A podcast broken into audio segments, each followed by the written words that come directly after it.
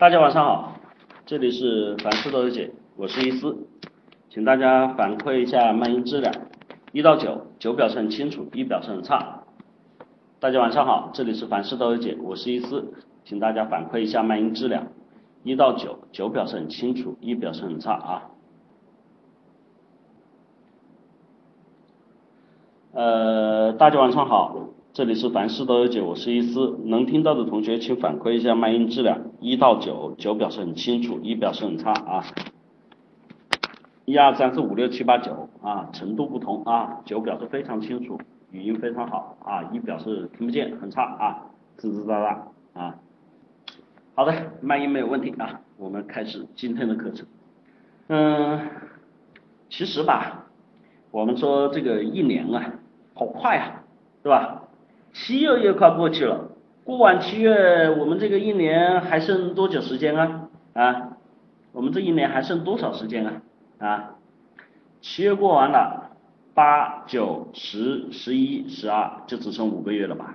哎，一年一大半过去了啊。嗯，实际上对于我们来说呢，时间的这个速度啊，流逝的很快，但是呢。有一个问题，就我们这个时间过去了，但是我想问啊，你们的这个这半年觉得自己改变了些什么呀？有什么大的改变没有？啊，有没有什么大的改变？有没有？啊，没有。很多同学哈，呃，其实我我们常说的哈，就年轻的时候最可怕的事情是什么呢？但是所有年轻人都会犯的错，就是任时光流逝啊，任凭时光流逝，因为年轻嘛，所以你看年轻的时候会经常会有一些很奇怪的一些举动。现在想来，我你给我一千个胆子我都不敢干。比如说啊，以前我们啊，你们现在的时代可能又有不同了。比如说发呆啊，就因为我们那会没有网络，没有其他，除了看点书哈。如果是阴雨天又不能去户外活动的话，啊，一天就是发呆啊，啊，一嫂子又不爱看电视啊，这个你们的时代呢，就是哎，这个现在叫北京摊儿啊，瘫在沙发上，瘫在床上，刷着手机，看着电脑，唰，时间就过了。现在这种时间过还不是以小时论，是以天论啊，所以在这个时候呢，我们就会发现一个最大的问题。其实我们年轻的时候最缺的是什么？最缺的是精力，最缺的是什么？锻炼，最缺的是参与啊！这是年轻人最缺的东西。而我们呢，这个时候最需要成长的能力，最需要获得的经验，对吧？最需要丰富的人生阅历，都在这个时间蹉跎中度过。这就悖论啊！所以你会发现。越年轻，就越越容易去挥霍自己的青春；越年轻，就越容易让自己走入各种各样的困境。其实人到成年以后，越随着年龄大，其实紧迫感越强，其实做的事情越多。所以有一句古话叫“三十叫三十岁之后啊，就三十年前睡不够，三十年后啊，这个没得睡啊。”这这这为什么呢？因为很简单啊，人到了这个年龄，有生活的压力，有家庭的负累，对吧？有自己的追求，有自己的这种理想、欲望和目标，有那么多事情做啊。就以老师你给我来说，我最不愿意干的事情就是睡觉啊。虽然睡觉很重要，对身体很好啊。所以这个过程其实对我们来说是一个非常非常值得去探讨的过程。那么在这个时间仍然的过后，我们发现一个，我们每一个人在这里面都出现了很多的问题。虽然这大半年过去了，其实我们没成长多少，但问题却发现了不少。这些问题在我们生活中，在我们成长路上，其实都会对我们以后的这种思维意识、我们的认识、我们的能力、我们的见解、我们的人生产生诸多的影响。我们其实对这些问题缺乏很深度的思考，对于这些跟人际交往过程中所出现的问题缺乏有效的改善，这才是造成我们现在困境的原因。那么我们走向社会之后，我们走上人生的这个需要去面对大众、面对所有人的时候，我们会发现这些困顿带给我们的不再是青春期的烦恼，它已经会成为我们的桎梏，会让我们无法跟人交流，会让我们做事的时候一塌糊涂，会让我们面对这些问题的时候手足无措，怎么办？对。我们就为了这样的事情，因为我们现在的社会缺乏这样的途径，让大家去真正在这中间学习这样的生活技能、生存技能，去提高自己的情商，去提高自己的交往能力，去提升自己在处理事情方面的这种逻辑能力、秩序感。所以，我们为大家开辟了这样的课程。如果你在这些生活中有这些问题啊，欢迎来到我们的课堂。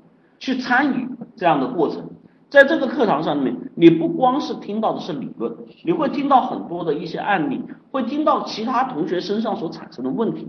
我们在这里互动，我们在这里学习，我们在这里一起探讨共同成长的途径啊！这里是凡事都有，欢迎报名我们的课程啊！二三五七五二幺五三四和八零零幺三六二九九。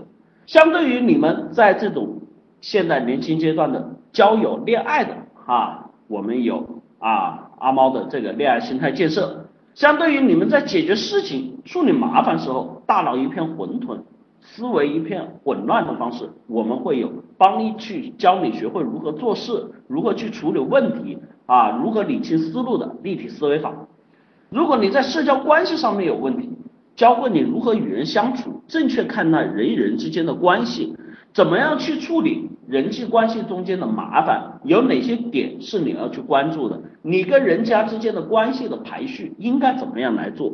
在跟人家交流和沟通的时候，你的语言、你的态度、你的话语、你的内容应该如何去做？欢迎报名我们结构化社交啊！报名热线二三五七五二幺五三四和八零零幺三六二九九两个 QQ 号啊！同时欢迎大家去关注我们的微信啊！我们的个人微信号跟大家进行答疑互动哈，i 杠下划线 think 二零一四 think 英文单词思考的意思，t h i n k i 杠下划线 t h i n k 二零一四，我们的微信公众号啊，现在也有很多的功能啊，公众号现在功能很多啊，可以在上面也跟大家进行啊互动和答问。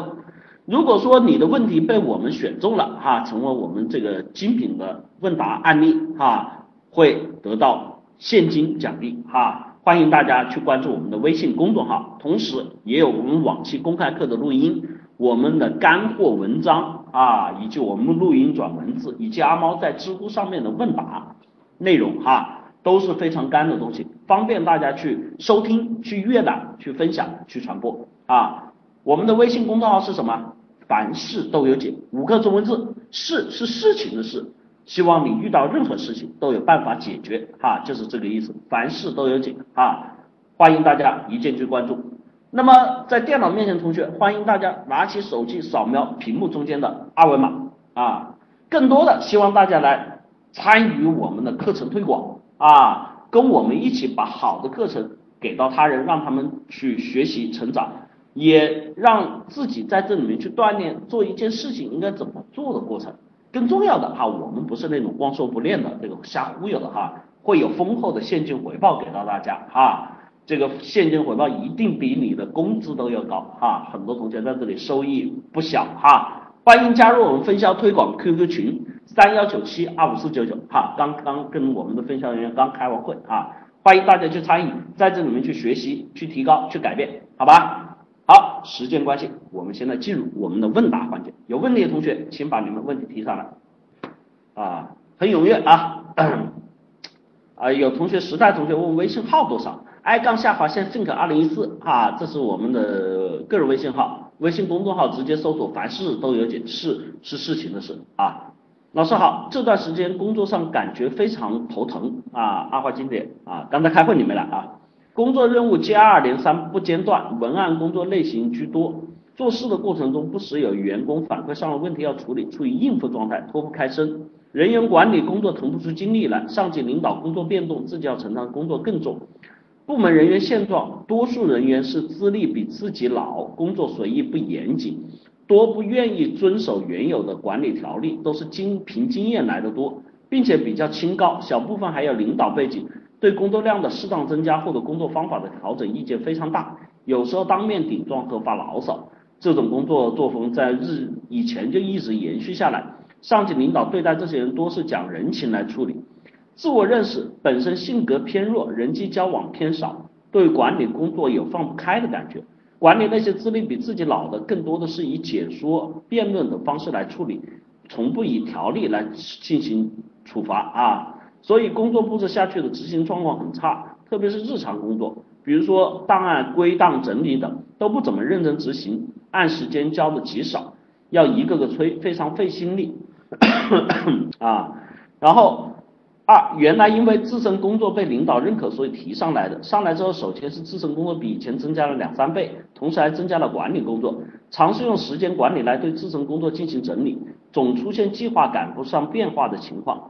一个插进来要处理的事情，就就就就就就就把计划全打乱了。管理方面呢，打算把工作布置都详细的列表、列项目，白纸黑字的要求每个人执行。但效果也没有底，对不执行的人也没办法，感觉自己很糟糕，求老师批啊，不批不批，这种有上进心的人从来不批啊。首先是这样的，最近哈，呃，嗯昨天晚上跟人做咨询，他也在说这个问题啊，说我们有很多资本去吹牛逼啊。首先我不说吹牛逼，因为我们说的是事实。最近我发现一个现象，我们的这些老学员都开始加官进爵了。啊，老学员提的问题都是现在哎升职之后啊的问题，升职之后如何管理啦，升职之后如何处理项目啦，升职之后如何跟领导相处啦啊，好几个啊，这真是说明了我们课程带给大家的实际收益哈。呃，有些新来的同学觉得我们吹牛逼，没关系啊，不吹牛逼哈，这个是事实哈，我们没必要吹啊。包括上次我说这个，我们已经占领了各大洲，有同学还嘲笑哈。呃，最新消息公布啊，我们已经又占领了非洲哈，啊，你们当我吹牛逼吧啊，没关系啊。那么在这里面呢，我说啊，首先第一个，呃，阿花经典，我能够看到你最近在各条事情上面的认真和投入。首先恭喜你哈，这个状态对于你来说真是人生开启了一扇大门啊！但是回过来说很简单的，你越往困难，就你越往位置高的地方走啊，其实困难是越多的哈，这个是肯定的，这是好事儿，这不是坏事儿，不要着急，不要上火。从事情本身来看啊，当进入一个新的工作岗位，特别是升职之后。你所面临的状况不是原来简单的事情，原来在自己比如说当个员工的时候事情，我就是一二三四五，我的目标就是那个，我搞定这个我就 over 了啊，我的这个事情就搞定了，就 cancel 了。但是你走出新的工作岗位之后，跟你原来最大的不同是什么？你自己的那一部分工作是所有你自己应该去做的工作中间的一部分。其他员工的工作，才是跟你要做的工作里面也包含的一部分，也就意味着你确实工作量增大了。在走上领导岗位之后，首先第一个不适应的就是这一块工作量的增加。第二个，原来做好自己的事情，你跟旁边的人的关系只需要做到什么？哎，你好，哎，不错哦，哎，大家一起玩哦，哎，跟你说个笑话，哎，对，处于一种良好的界面就 OK 了。但是。啊，当你走上领导工作岗位之后，旁边的人对你的要求、看法和欲望都发生了转变啊，包括这种你的定位的这种转变的突然性，有很多人还没适应，所以人际关系也变得比原来复杂。往往在这种情况下，这两件事情是新官上任三把火最容易出问题的地方。但是这个问题呢，我说了，其实，在昨天跟那个同学交流的时候也说到这个问题，在提升的这个过程中啊，在企业管理的时候，其实最切记的就是一下子提的太快。我们一般都会在很多企业里面会设个副职啊，或设个什么主管之类的，有一个过渡期。其实这个过程是为了让很多新员工在这里面有一个适应和调整的阶段。如果没有这个阶段，会出现一个很大的状况，就是很多人不适应。一旦不适应，哎呀，这个事情就麻烦了。人啊，好多时候都是这种，只能上不能下。一旦回去，你就面临着你的工作甚至都要丢掉啊，你就变成原来的业绩好会变成不好，原来的工作会甚至出现很多状况，人际交往原来所带来的东西都会产生影响，所以会造成整个部门的和失序失去和谐，然后这个业绩状况糟糕等等这些东西。那么在这个地方啊，既然这两点啊，我跟你输出，首先第一个啊，在于工作事情上面的安排。不管原来有多少不合理啊，我们一上任，任何人一上任，伊思老师当时一上任也是这样的，一堆的不合理啊，觉得这也不合理，那也不合理。首先记住了第一件事情啊，我们说看事情看本质，去看事情中间的关系、逻辑和链接，切记上来就风风火火三把火。很多时候对于一些事情啊，不要轻易发表言论，先做调研。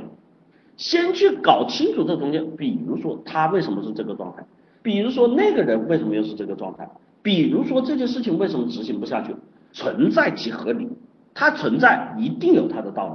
那么在这件事情上面，你需要对所有事情去摸底，摸完底之后才是你行动的开始啊。所以切记凭自己的大脑和主观预感觉得这个不行那个不行去干这个事儿，这是不可取啊。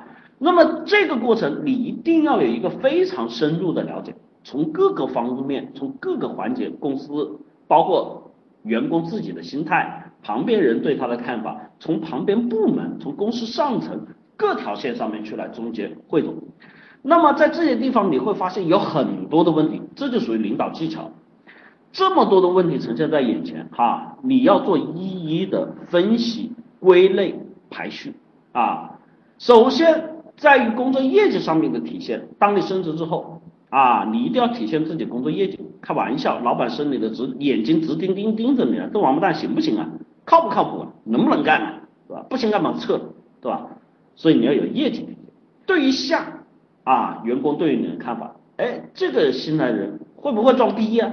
会不会给我们增加压力啊？会不会降低我们福利啊？会不会让我们怎么怎么样啊？哎，这他们关注。所以在这个时间上，你要在这些事情里面分类管理之后，去挑出来，第一个能够让领导最先看到成效的，能够让下属最先感到什么好处的，在这两个方式上来进行一个折中的处理。所以在这个时候所调整的方式，一定是从这个点开始。任何一件事情啊，你一上来叫大刀阔斧的改革，其实你会触动我们叫原有利益、既有利益、原来的。阶层，所以这种方式其实往往会出现极大的反弹，会一定会出现员工可能去打你的小报告，无事生非，无中生有，都会而来啊，说这个人你看对吧？啊，领导你看他不在他就你不在他就装逼，他说的你照你说的要这么这么干，他就说不行，要按他的干啊，这叫什么？无事生非，无中生有啊，你看领导。他呀，现在在搞自己的小团队啊，你看他对谁谁谁好啊，怎么怎么样？你看就把我们的老员工啊，一定会有。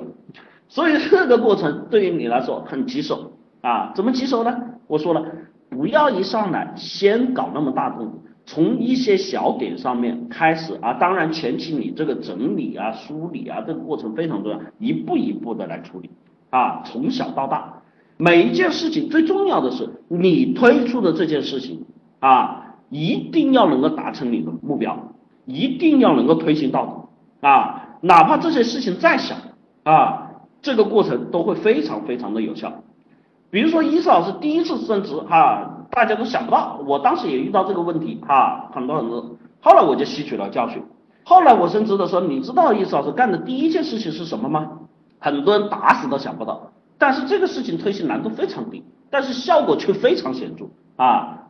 我要求所有的员工开始搞卫生，所有桌上东西整齐有序，哎，然后这个有序呢，我不是就是别人，我搞一个专门设的一个，哎，优秀奖，这个奖金还很不错啊，奖品还很不错，不是奖金，奖品还很不错。当时那个时候 M P 三还是热门嘛，哎，奖一个 M P 三，我操，瞬间热情被调动了。这个事情对他们付出投入成本很小，然后这个对吧？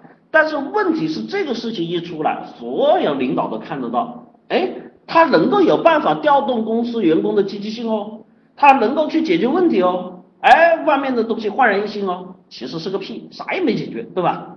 但是这个地方就在领导和员工面前都开始有一个变化。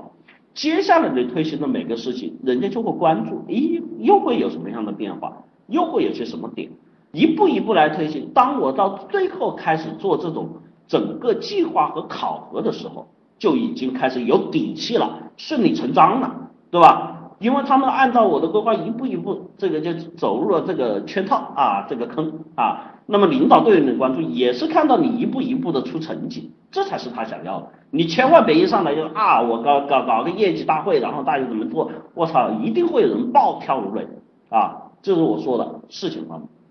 那么在人际关系处理方面呢，很简单，叫定标准、树原则、带队伍。怎么做呢？标准一定要有，原则一定要清晰啊，这是当领导不能含糊的地方。但是带队伍就不一样，带队伍怎么样？标准原则出来之后，一定会触及有些人的利益，一定会有些人干不了，一定会有些人拖沓，一定会有些人推辞，这个没关系，逐点攻破。带队伍其实不是去压，是什么呀？去捧。哎，我就遇到一个员工，就是像你说的拖拉。无序，对吧？那很简单啊，我跟你一起干，我跟你一起干啊！办公室是公开的，所有人都看到。我一不骂你，二不训你，我跟你一起干，还教你。你看这个怎么干，那个怎么干？哎，你看这个出来，哎，这个出来，老板就会喜欢了。哎，大老板看得到你这个成就，干着干着他都不好意思了，明白吧？嗯，我来来，我来，老板我来，我来，领导我来啊，我自己啊，我说真的来，行吗？行。哦，那我待会再过来看看要不要帮你啊？不用不用不用不用不用啊，那我还会去，对吧？一个两个这样完了之后，慢慢的他们就不敢啊。所以在人际关系处理上，切记用压啊，切记去跟他们所谓的讲道理，道理其实谁都明白，没有用。我们要讲事实，讲结果啊，结果那就是你不行我来嘛，这个我来就让大家都看到嘛，对不对？这个过程其实就是这个过程。当然，你说有些事情不是你动手的事情，看不到，没关系啊。现在所有事情都是邮件啊，这些信息来往公开啊。你有些事情问要不要帮他，你不是跟他私聊，你在群上直接问，是群上直接聊，对吧？邮件上面群发啊，这样的方式所有人都看得到啊。这就是一种督促，这就是一种管理。所以在这两个方式上面，这是你要做的。第三个问题哈。切记的，当然我前面说的这个督促去管理，这是帮他做。但是另外有一件事情你要分心，你要分责。就你原来做的工作是员工做的工作，有很多细部的事情，其实包括你的领导工作，在这里记住了哈。我们说的管理上面最有效的手段是通过人管人，有很多的东西你可以跟每个人去发配他相应的职责和权限，让他在这里面去做自己应该做的事情。不但是给他考核，还要给他权限。人都是这样，自己有点权就哎怎么样，飘飘然啊了不起。他会珍惜、珍惜、会重视这份权利。特别在企业里面，存在感是最重要的一件事情。没有存在感，没有业绩，很容易被 pass。所以这种情况下，人自然的都会有这些需求。这种权利和职责的外放，就会把你一部分工作给分出去。你不要什么东西都揽在手上。所以，当你坐上领导工位岗位上，第一个哈。星光三人三把火，大刀阔斧的改革不可取。第二个人际关系上打压骂不可取。第三个大包大揽自己干不可取。这三条你解决了，基本上第一个领导阶段的时间就过了，好吧？非常非常干的干货啊！这个呃，阿华记得啊，我说句实话，这是你一般人我不会说啊，这个东西真的带队伍，我可以跟你说这一番话绝对不止千金哈。希望你自己好好回去琢磨，然后认真的去改变。希望你赶紧能够有更多的好消息给我哈。现在我真是看到很多学员的这个进步和这个消息，很欣慰啊！这我才感觉到我们课程的意义所在，真不是瞎忽悠哈。加油啊！赵林少年，意思老师你好，我记得你讲过如何识人的那节课，判断一个人怎么样可以用他的行为是否一致来做基本判断。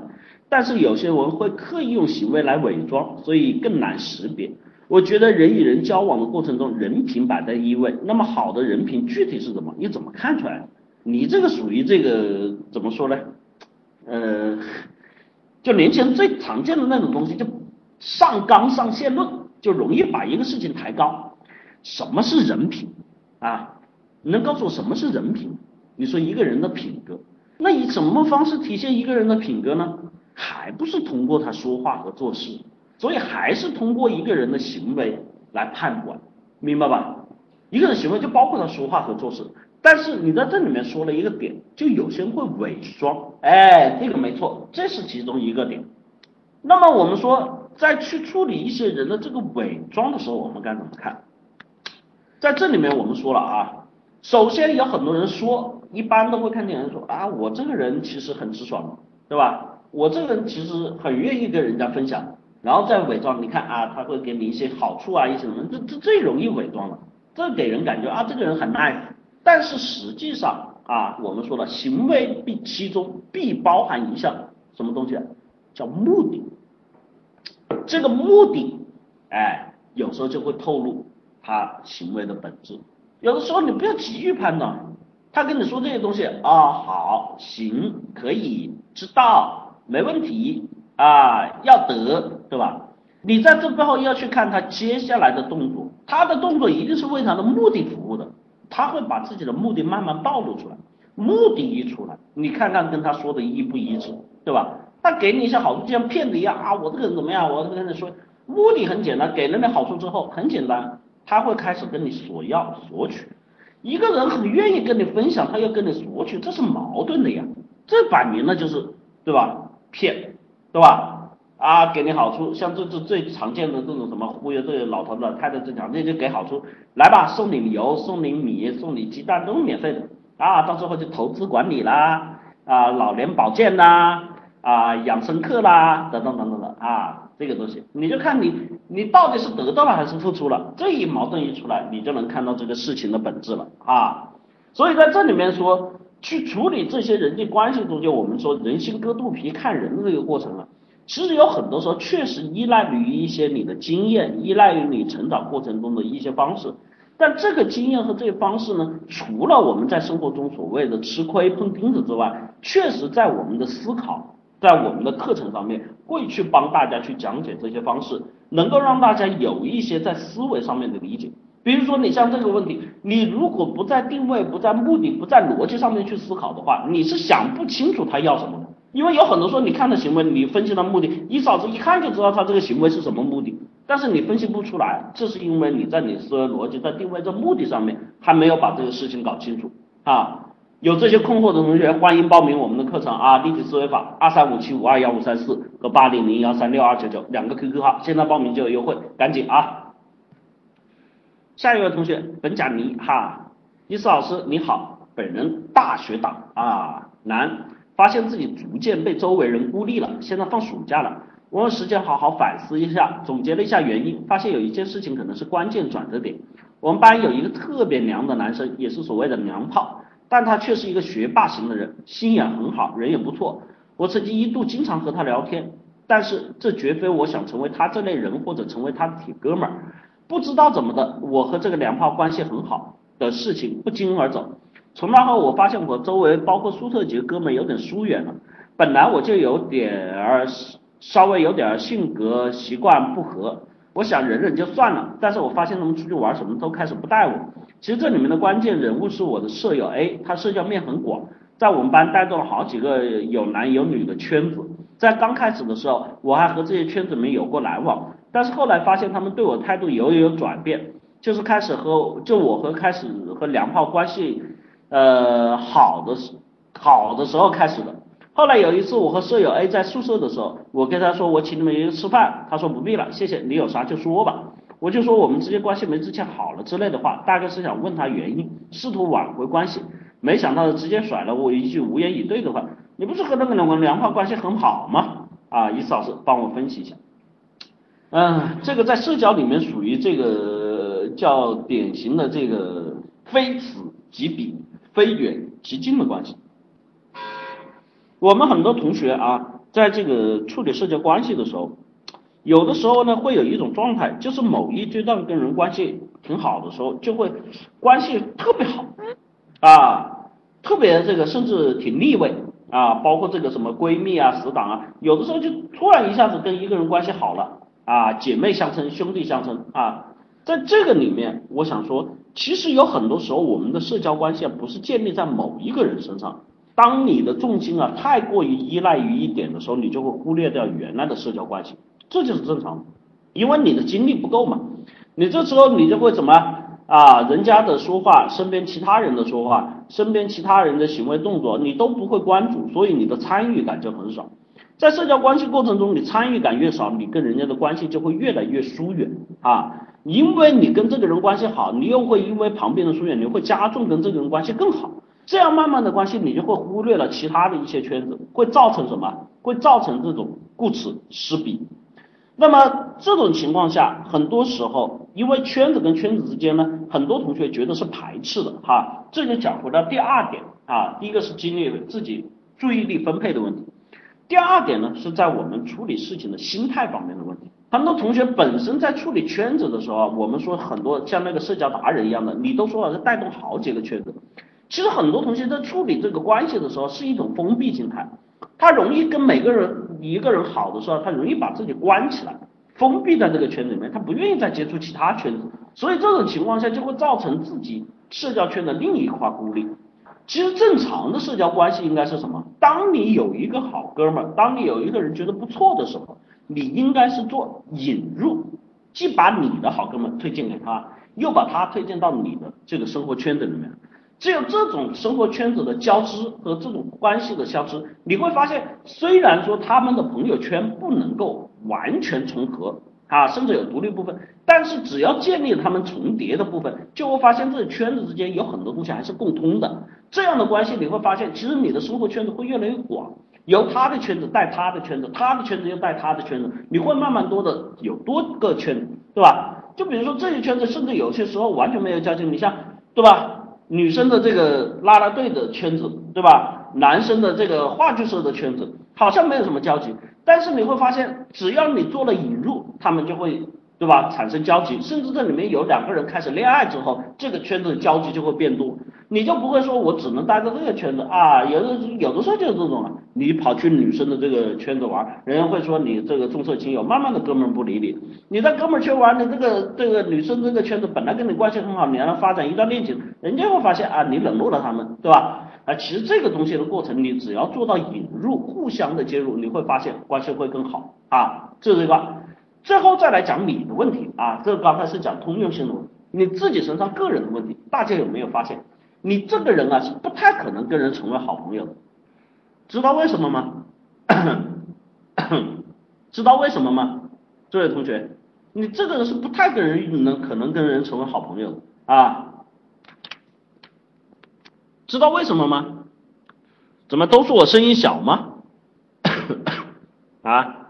那不小啊，本长你不知道，你跟人家相处关系还不错。但是你在心里面骂人家娘炮，还看不惯人家，还跟人家说我不会要成为他的铁哥们，哎，你你这是什么行为啊？如果人家这么对你呢？你跟你宿舍的 A 说关系原来不错，说的关系，其实从心里面你刚才描述话语里面，你对 A 也是不太感冒的，对不对？你从心底里面一个人心底里面最真实的想法，就像我刚才说识人看人一样，其实挡不住的。你再怎么藏，你心里面的想法在你言语之间都会表露出来，这种关系就造成了你其实跟人家的关系不会走得很亲密，跟人家的关系不会得到大多数认同，因为你始终心里面有一道防线，而这个防线其实是没来由的。你比如说他人家伤害了你，人家做事有不符合分寸的地方。人家的这种娘炮，这种个性，其实说句实话，每个人都有自己生的性格上的特点。你的生活习惯觉得人家是娘炮，人家可能没有觉得，人家只会有些女生看到会觉得他是儒雅，对吧？不要用自己浅显低漏的想法去判断别人，去跟人家带上标签。所以在这个过程里面，你会发现，实际上你会跟谁都走不近，这是很多人在在这种社交圈里面被孤立的一种现象。因为在这种我们的这个现代，昨天晚上跟那个同学，他其实也有这个问题，在我们的成长环境里面，这一代独生子女做常体现出来的特性是什么呢？因为很多时候在家里面是属于自己一个人啊，甚至有很多父母根本没时间管你，你的成长方式上面缺乏了很多跟人互动的机会，你在自己的内心世界里面永远把自己摆在第一位，认为自己是独一的，其他人对于你来说都是你的工具，都是你介入的一种手段，你无非就是因为想要社交、想要开心、想要参与而已。当这些东西行为褪去之后，你对他们是没有感情需求的。在这种情况下，一个人跟人人跟人之间交往缺乏感情的基础，很难持续下去。这就是很多人现在陷入孤独症的最核心原因，因为你本身缺乏感情的基础，对吧？你你你跟人家关系还不错，你内心里面对人家充满了鄙视和不认同，你这种行为确实很让人不齿，明白吧？你你你这个不光是对娘炮，你对那个呃你们宿舍那个 A，我其实看出来也是这种状态。所以综上所述，你肯定是会被人孤立哈。学会去认识自我，学会去改变与人的关系。我欢欢迎你来报名我的结构化社交哈。这不是一句话两句话能够给你去解决的啊。如果你说这就解决了，那这个世界天下之大，所有事情皆可解，没有困难了哈。赶紧报名哈！我们的课程二三五七五二幺五三四和八零零幺三六二九九，正好一个暑假时间学了，然后走到学校里面去实践、去了解、去参与哈，对你们非常有好处。很多同学不要在这里有问题、有困顿就觉得放在这里不做哈，你们应该去怎么样，让自己更多的去学习这些知识，让自己去参与到生活中的过程里面去，不然的话，你们这种问题只会越积越多。我们有些学员是到最后逼得没办法了才来上课，我觉得这何必呢？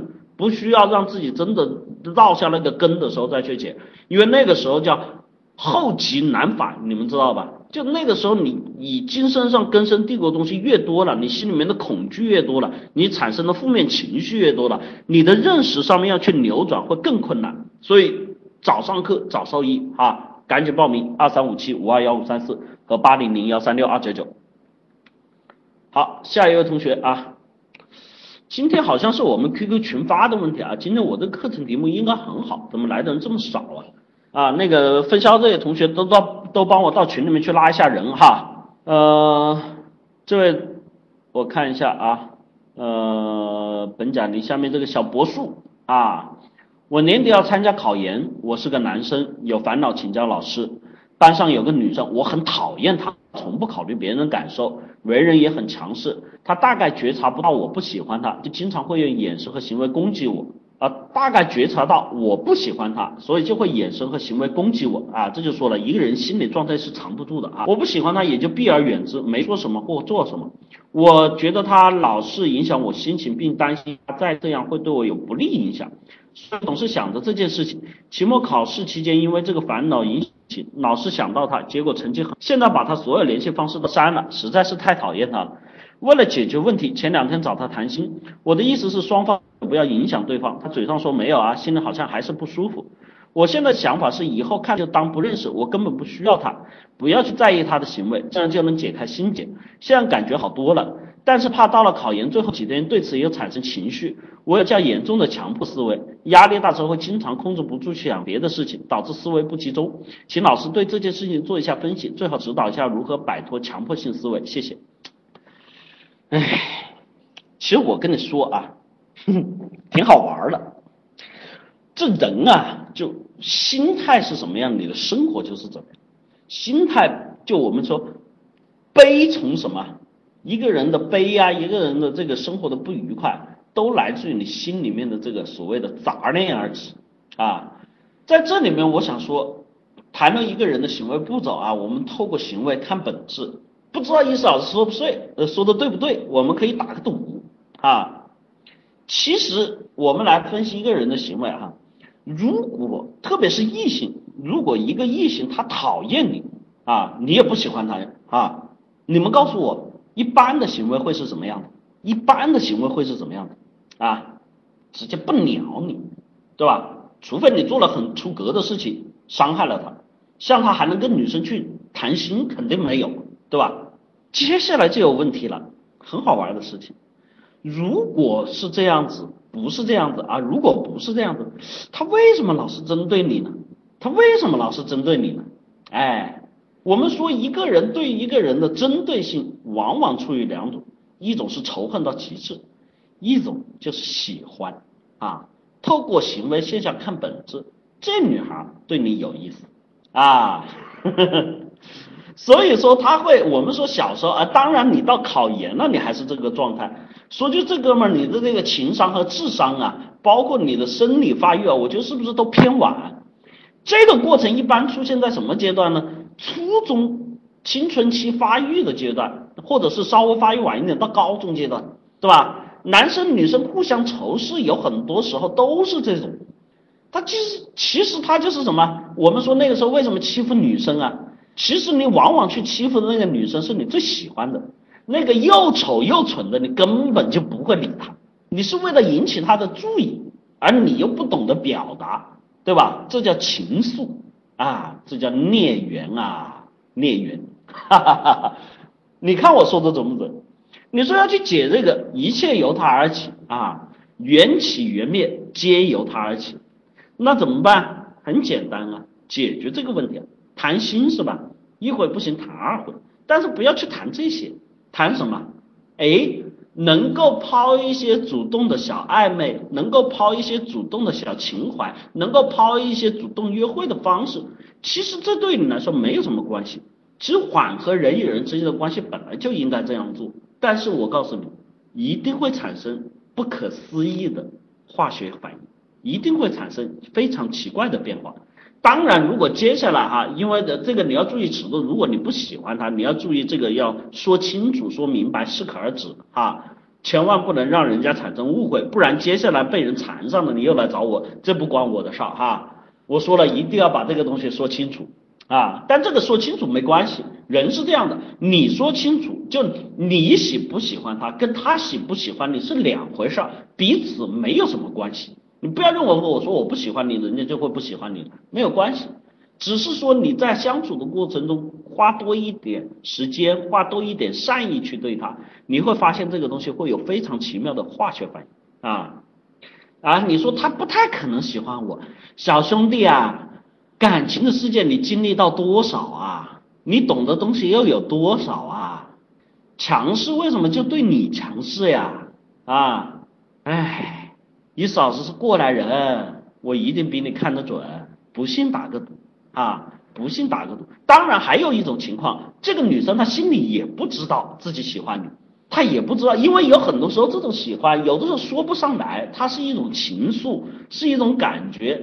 如果被你撩上了啊，我但是我前提警告你啊，有风险啊，你别轻易去撩啊。一旦撩上了，像这种强势女人，真的就。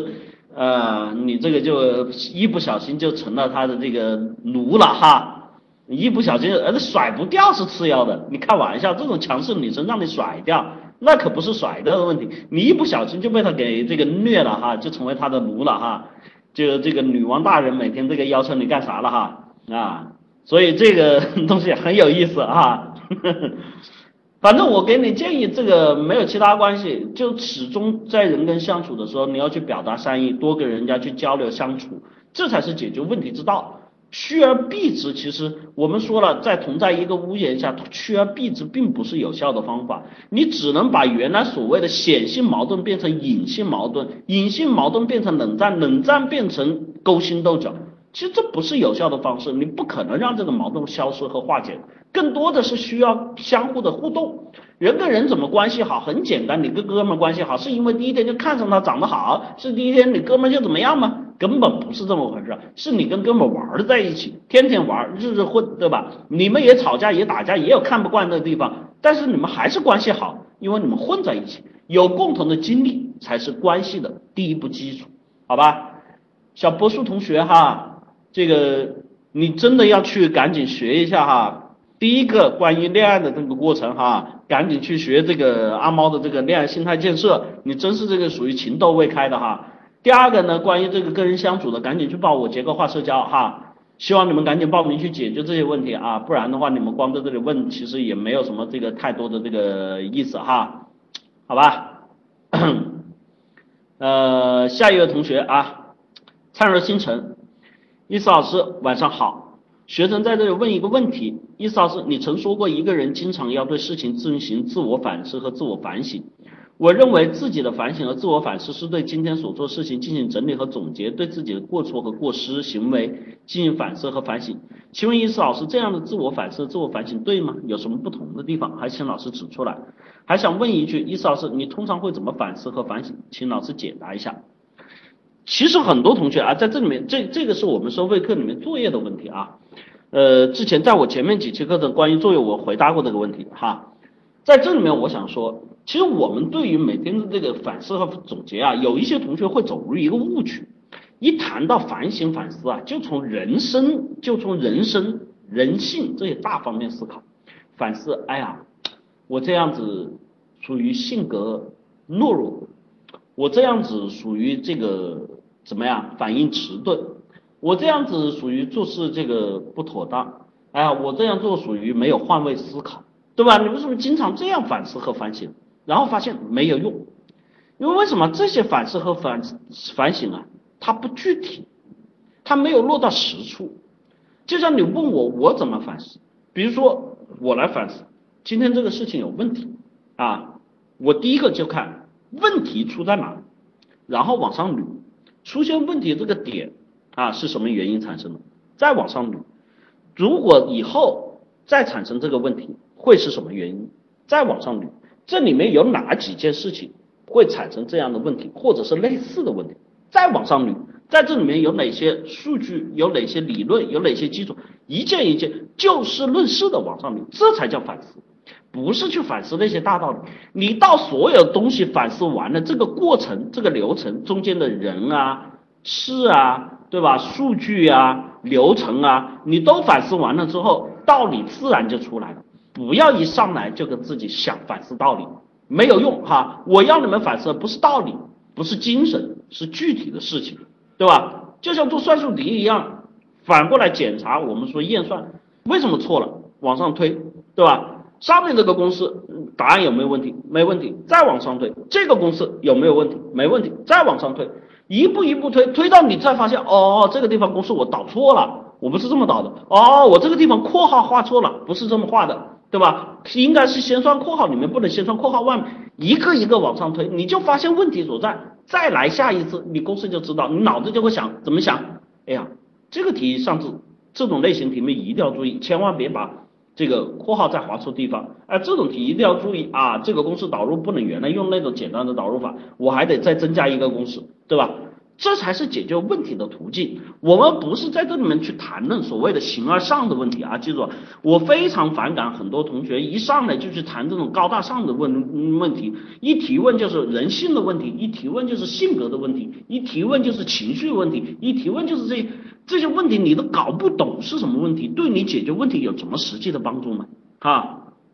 这是我们作业上的干货哈，我们上课的时候所讲的干货，所以在这里面回答一下啊，希望这个，当然有些同学觉得这个好，就赶紧报名我们的课程啊，这是真正解决事情的途径。记住了，我们活在世界上，所有的问题，所有的道理是由事情中而来，我们不是有想清楚的一个道理去做事情，我们是做完了事情才想清楚一个道理，所以我们活着的本质是在干什么？是在做事。是在处理，是在跟人交往，这才是本质。不要上这些上纲上线，想那么多没用的。想事情的具体，越具体越好，好吧？下一位同学，蓝英语哥啊，这个时间关系啊，这个我我我到蓝英语哥，这是最后一个问题了啊。呃，很多同学帮我再去呼一下，让人来上课。今天课程非常好啊。蓝英语哥，关于组建。我个人的理解是，对待某个具体的事情啊，能根据自己原有的价值体系输出坚定的自我认同的结论啊。这句话一说，我就产生了深深的担忧。你看，说的多像这个啊，这个主席啊、领导之类的发言，对某个具体的事情，根据原有的价值体系输出坚定的自我认同。哎呀，我反正是没听懂。这个这个时候，我们一般应该说说人话啊。人话应该怎么说啊？应该根据自己身上的毛病习惯啊，去做自己能够做的事情，这就叫啊人话，好吧？下面有一些我自己的疑问想请教一下，有主见的人啊，你看就往上的啊，有主见的人面对问题能快速分析抉择，不管对错吗？因为任何选择都是有利弊的，不是，对吧？哎，你看这种往上堆啊，有主见的人啊，快速分析不能对错。其实探讨这种问题啊，南云宇哥，你觉得有意义吗？毫无意义。什么叫有主见啊？啊，什么叫快速分析啊？不管对错，啊探讨这种问题是真是没有什么价值。比如说你说有主见，有一些人对吧？好吃的人他在吃上面有主见，有一些人对吧？喜欢这个玩的人他在玩上面有主见。有一些人，他们在处理事情上逻辑条理清晰，他对什么都有主见。这个主见其实跟于你具体要做的事情、跟你的喜好、跟你的能力、跟你的具体的见识是有相应的匹配的，跟你这上面说的这些东西八竿子都没有任何关系。什么叫有主见、快速分析？什么？我说句实话，对于我来说，我觉得这问题都，我可以用玄而又玄的话回答你一遍，其实最后没个卵用啊。第二个，你说的一样的道理，比较优柔寡断，面对具体问题焦虑的是没有主见的表现。曾经和女朋友讨论过一个具体的具体问题，女朋友因为我在两种观点之间摇摆不定，觉得我比较没有主见，但是我觉得自己很纠结。像这种提问其实毫无价值，你不如直接把你跟女朋友那个交互过程的具体问题拿出来。记住了，我刚才说的道理是由事情而产生，而不是有了道理再去做事情。搞清楚这个问题啊。所以在这里面你说的关于主见的问题，我们在处理一件事情的时候，很多同学愿意去拔高讲道理再来看主见。我们应该怎么样有主见？其实伊思老师告诉你，你用这种方法，你这一辈子没有主见。什么叫有主见？走到这里有个水沟，跨过去还是绕道过去，这是你的选择，这叫有主见。有些人很清楚的就绕道而走，有些人就非要去尝试跨过去，砰砰跳到水里。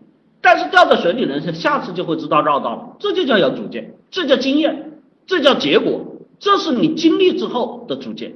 你想着在这个里面，我们设计一个有主见，你做一少说，我跟你讲个什么道理能够让你不掉到水坑里面绕道而走啊？你会说用尺子丈量去测量啊，尺子丈量距离够啊，但是你忘记了什么？岸边有青苔，它会比较湿滑啊。你所有东西都去观察，它去做细致分析。哥们儿是可以，但是有必要吗？生活里面有些事情，简单一个判断就把它解决了，需要那样去做吗？对吧？虽然有很多时候我在跟你们讲说做事情讲逻辑、讲具体、讲方法，但是生活有很多时候不是那样子，有些事情就是一个简单的判断、经验判断的过程。那么在处理这些问题上面，你所谓的选择和主见，对于我们来说，其实无非是在于自己大脑里面对于这件事情有没有判断的基础。有没有一个判断的前提和条件，对吧？有些人他胆小，那你哪怕就是跨得过去，他也要绕道过去，因为他怕自己那一下没踩稳，他怕自己那一下没站住，他怕自己那一下力量不够，这就是他的主见。为什么？他根据自身的特点来进行定调。你来跟我说定一个主见，定一个东西啊？你怎么去纠结这个事情？往往我们出现纠结是什么？出现纠结是在我们的大脑认识里面，我们的信息点上面对这两件事情的判断都有依据，它都有一定的好处。在这个时候，你对两个好处都想要，你才会纠结。如果有一件事情迅速暴露出来，有一个信息点迅速暴露出来，这件事情的坏处、劣势，你会迅速的舍弃。如果有一件事情迅速爆出出来，其中一个选择让你获得的利益比你刚才看到的要大很多倍，你迅速就选择这边，哪有什么那么多主见？这人都是，除非你是叫智商，你都不傻，你的判断和选择都是基于这些东西来的，都是基于事实的基础，都是基于这上面的事实的信息点，所以不要去谈论所谓的主见，谈论所谓的这种什么优柔寡断。所谓主见优柔寡断的这些人，往往最大的特点是想得多，做得少，缺乏事实，缺乏理论依据，缺乏经验的积累，这才是这些人的致命缺点。所以谈论起来都是一些往上堆的东西，形而上，大而化的话，说不了人话，做不了实事，就是这个特点啊。好吧，有这些问题的同学，欢迎去报名我的立体思维法，教会你在处理这些问题的时候，如何通过实际的步骤、技巧、方法来解决问题。哈，报名热线二三五七五二幺五三四和八零零幺三六二九九两个 QQ 号啊，赶紧去报名啊！也欢迎大家去关注我们的微信号啊，个人微信号跟大家答疑互动哈，i 杠下划线 think 二零一四 think 英文单词思考的意思，t h i n k i 杠下划线 t h i n k 二零一四。我们的微信公众号直接搜索“凡事都有解”五个中文字就能一键关注。事是事情的事哦，希望你们遇到任何事情都能够有解决的办法，凡事都有解，就这个意思哈。也欢迎你们拿起手机扫描屏幕中间的二维码，一键关注。更多的希望你们去参与我们的课程推广啊，我们的推广 QQ 群三幺九七二五四九九，在这里帮助他人来上课，帮助自己学习提高，也能让我们在这里怎么样？课程收益一举三得，最重要的还会给你们丰厚的现金回报啊，这个回报很高的哦啊，赶紧去报名啊，有很多同学拿的是五位数的回报哈，三幺九七二五四九九啊，我们的分销推广 QQ 群，好吧，时间关系，我们的问答就到这里。接下来我们开始今天的课程，喝口水啊。那么我们说到今天的课程呢，其实是很多同学都关注的一个点，社交过程中啊，怎么样跟人开玩笑，怎么样调侃，怎么样说话，对吧？制造愉悦轻松的氛围。我相信很多人在这里面着过道、踩过坑、出过错吧？一有没有？一有二没有啊，很多人在这里着不到，踩过坑，出过错吧？一有二没有啊，太有了啊！这里面有很多人直接最后得出的结果，冷场是小的，最后有人直接是被人称之为贱啊，是吧？我想有没有被人称之为贱，甚至被人骂啊？那么呢，今天我们就要来讲这个事情啊。首先，我们来引入一个切入点啊，我们现在增加课程的趣味性，来切入点。这个啊，我们最近一个很有争议的节目，很热的节目啊啊，好像被停掉了啊。这个叫吐槽大会，有看到的吗？看了举个手啊，看到的举个手啊，有看到的吗？啊，没看的可以去搜一下，还有哈，这个。确实是走了这个综艺节目的另类风哈，这个也是在国外引入的一个节目，在国外在欧美有这么一档节目哈，就吐槽人家哈，这个东西呢，在我们国家只是走进来之后，因为中国的语言，其实吐槽大会应该是比国外办的要好，为什么？因为国外很多时候吐槽就是哎叫什么叫连接，最多能做到叫一语双关啊。最多是这样的，因为他们的语言文字的结构相对比较简单啊，英文的处理结构是属于这个直抒其意的，就说话为什么外国人说话直接简单啊？说有直达目的啊？有很多人说是中国人啊，其实我告诉这是语言文化所产生的区别啊。中国人讲究的字、形、意、声都是有内涵的啊，就中国人可以用一个发音完成一个几百字的文章，字字不同，意义不相近，对吧？那么在国外，他们的这种方式其实是很无聊的，对吧？无非就是说个这个东西，哎，一个发音最多双关，有的一个发音会带一点黄色的，有一个东西会一个笑话，仅仅是而已。而中国的这个语言的博大精深，在这个吐槽大会上面，除了讲点，除了叫起承转折，除了意境，除了东西之外，一切皆有可能。但是呢，问题是这个事情呢，被网络的娱乐化给带偏了。带偏带的这个就没有节操，没有底线了啊，所以被禁了。在这里面也让周杰再一次成为了这个什么，我们网红里面不需要出面的经典，又成为经典一次，又留下了很多的段子哈。人家网红还得拼命经营自己，你要知道这个网红经营自己的曝光率有多辛苦。我们周杰同志从来是不理不问不睬，但全国人民都在不停的戳戳戳戳他的表情啊。那么在这里面啊，我们最典型的啊，看到这种啊，在调侃上面的中国语言的魅力和文化哈，这种像什么？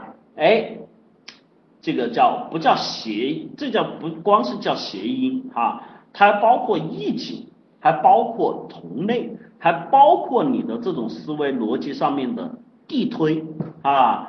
这里面最经典的段子当然是我们雪姨哈，雪姨同学的这个活好啊。红酒品牌啊，周杰有个红酒品牌叫口活啊啊，就原来起调就是这个红酒入口延绵醇香啊，能够在口里面回味口活啊。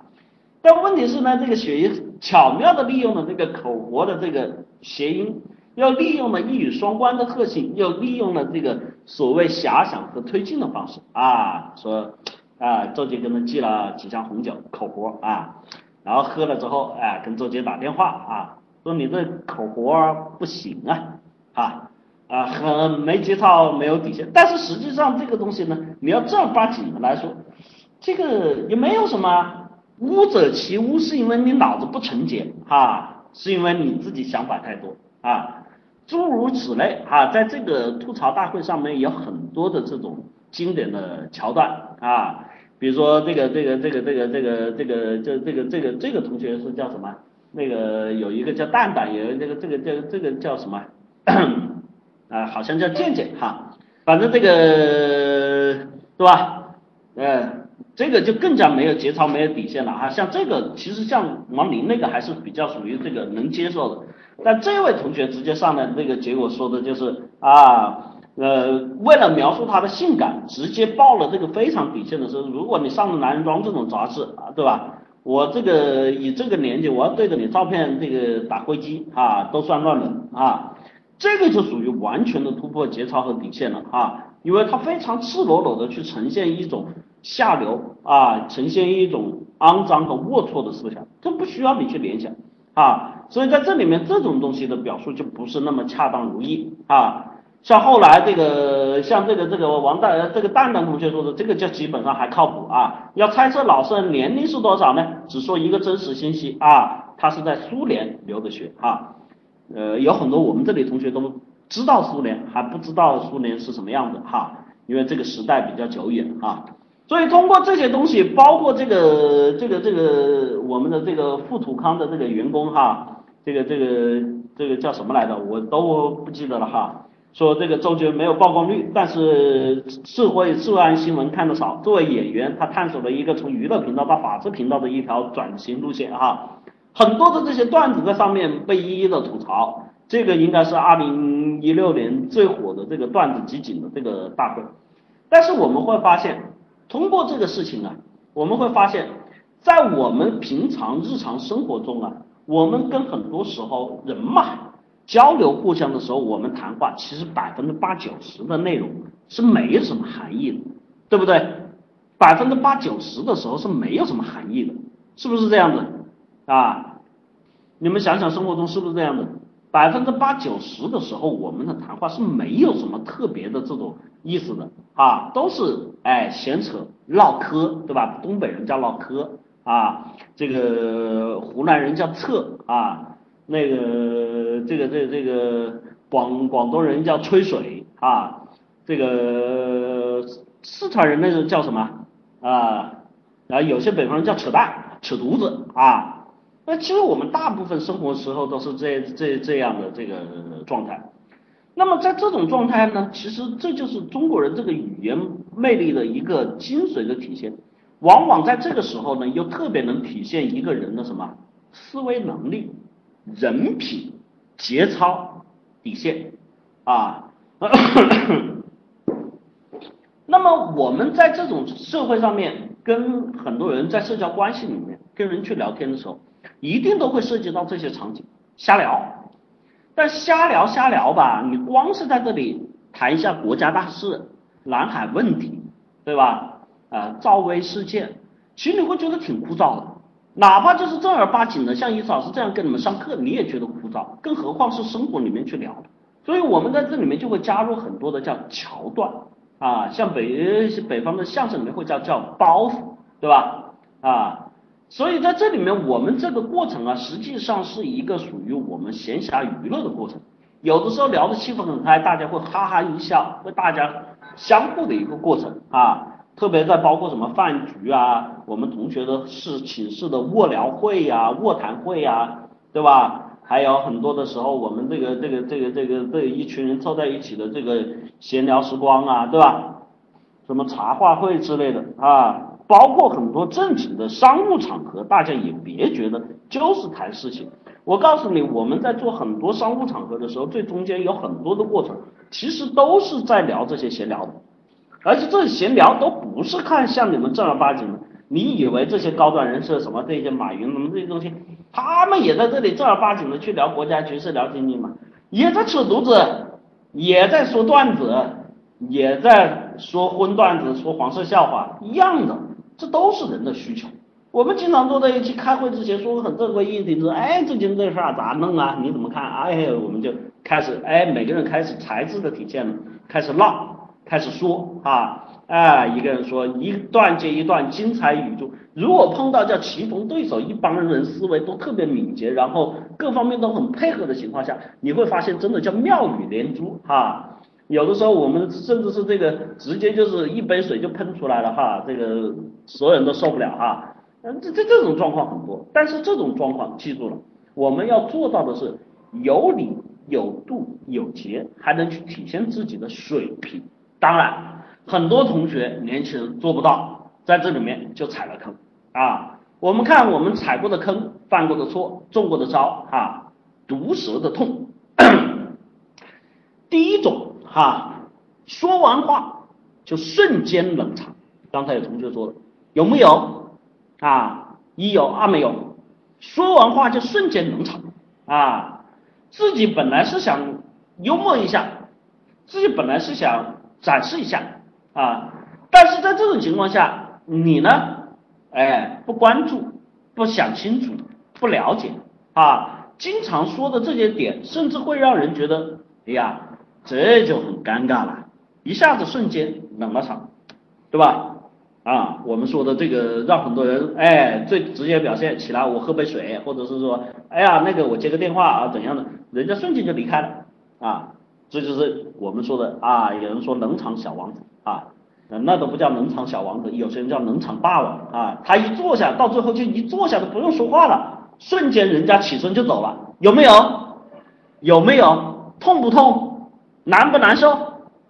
啊，已经到了这种程度，你往那一坐，往那一站，人家马上扭头就跑，哈哈，对吧？难过吧？伤心吧？哎，第二种 我们说的啊，难过伤心不是不要紧啊。这个接下来听啊，最重要来参与我们的课程哈。第二种叫激起人家反驳和发怒啊，这个有没有啊？一说啊就说说说到人家的痛处，一说就说到人家的短处，一说就说到人家最忌讳的东西啊。哎，你什么意思啊？你说这话什么意思啊？你其实没什么意思，你想搞一下笑。你想这个活跃一下气氛，你想调侃一下，仅此而已。你有什么意思啊？没什么意思。但是问题是，人家直接一句话就顶上来，不是笑，不是活跃气氛，直接顶上来。你要什么意思啊？你跟老师说清楚啊！你看不起人是吧？你你了不起啊？你算老几啊？有没有？有没有？啊？被人骂，被人打？哎，我就问一下，有没有被人打的？啊？有没有被人打的？我别说没有，一定有，我向你保证一定有，啊啊，见过被人打的啊，这是见过的，校服没来，好吧，你的这个调侃很到位啊，在这里呢，我们说了啊，这是属于你的点的问题啊。第三个，我们说的被人抓住把柄，反过来嘲笑啊。这个有没有啊？自己说个梗很得意啊，说完了之后被人家抓住了啊！你看你你你说他，我操啊！你看你你妈自己啊，对吧？啊，被人反过来嘲笑，有没有？你有啊没有啊？经常被人反过来嘲笑，自己说其实说的时候你根本没有想到，但是迅速就被人家抓住了这个梗啊，然后笑笑的你很不自然啊，这个时候你呢又情商不高。啊，不知道打圆，不知道维持解，不知道解嘲啊，那这个时候就很很很尴尬，轻者是尴尬处在那里，重者是自己开始情绪化闹脾气，说不定自己起身走了啊，对吧？哎，然后第四点我们说的叫突破底线被群起而攻之，有同学干过这种事情没？一有二没有？说话说的这个把所有人都得罪了，一群人。接着话茬开始骂你啊，说话说的被一群人接着话茬开始骂你，有没有啊？和一个人和一个人说了一群人骂开了，对吧？这个我告诉你一定会有啊，最典型最近的这个事件，对吧？这个有人干的这个事情，对吧？怎么样？啊，去去去去去这个所谓的爱国主义，然后去去去去肯德基啊，说人家，然后被一群人围攻啊。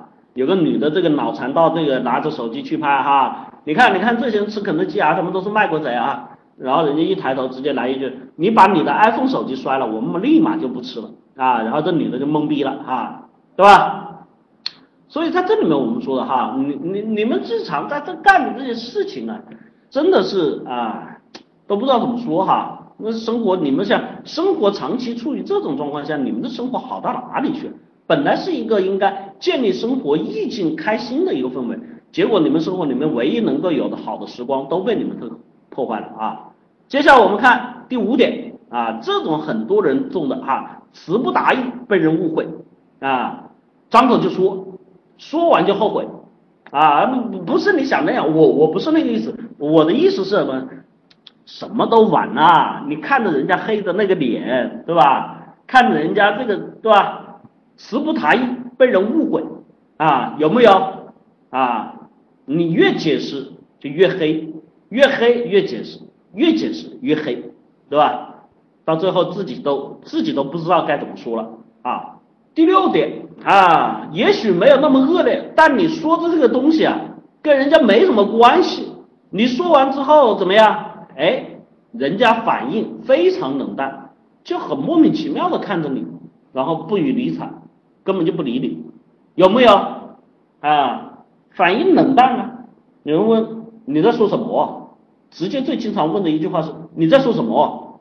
然后你完了，卡住了，卡在喉咙里了。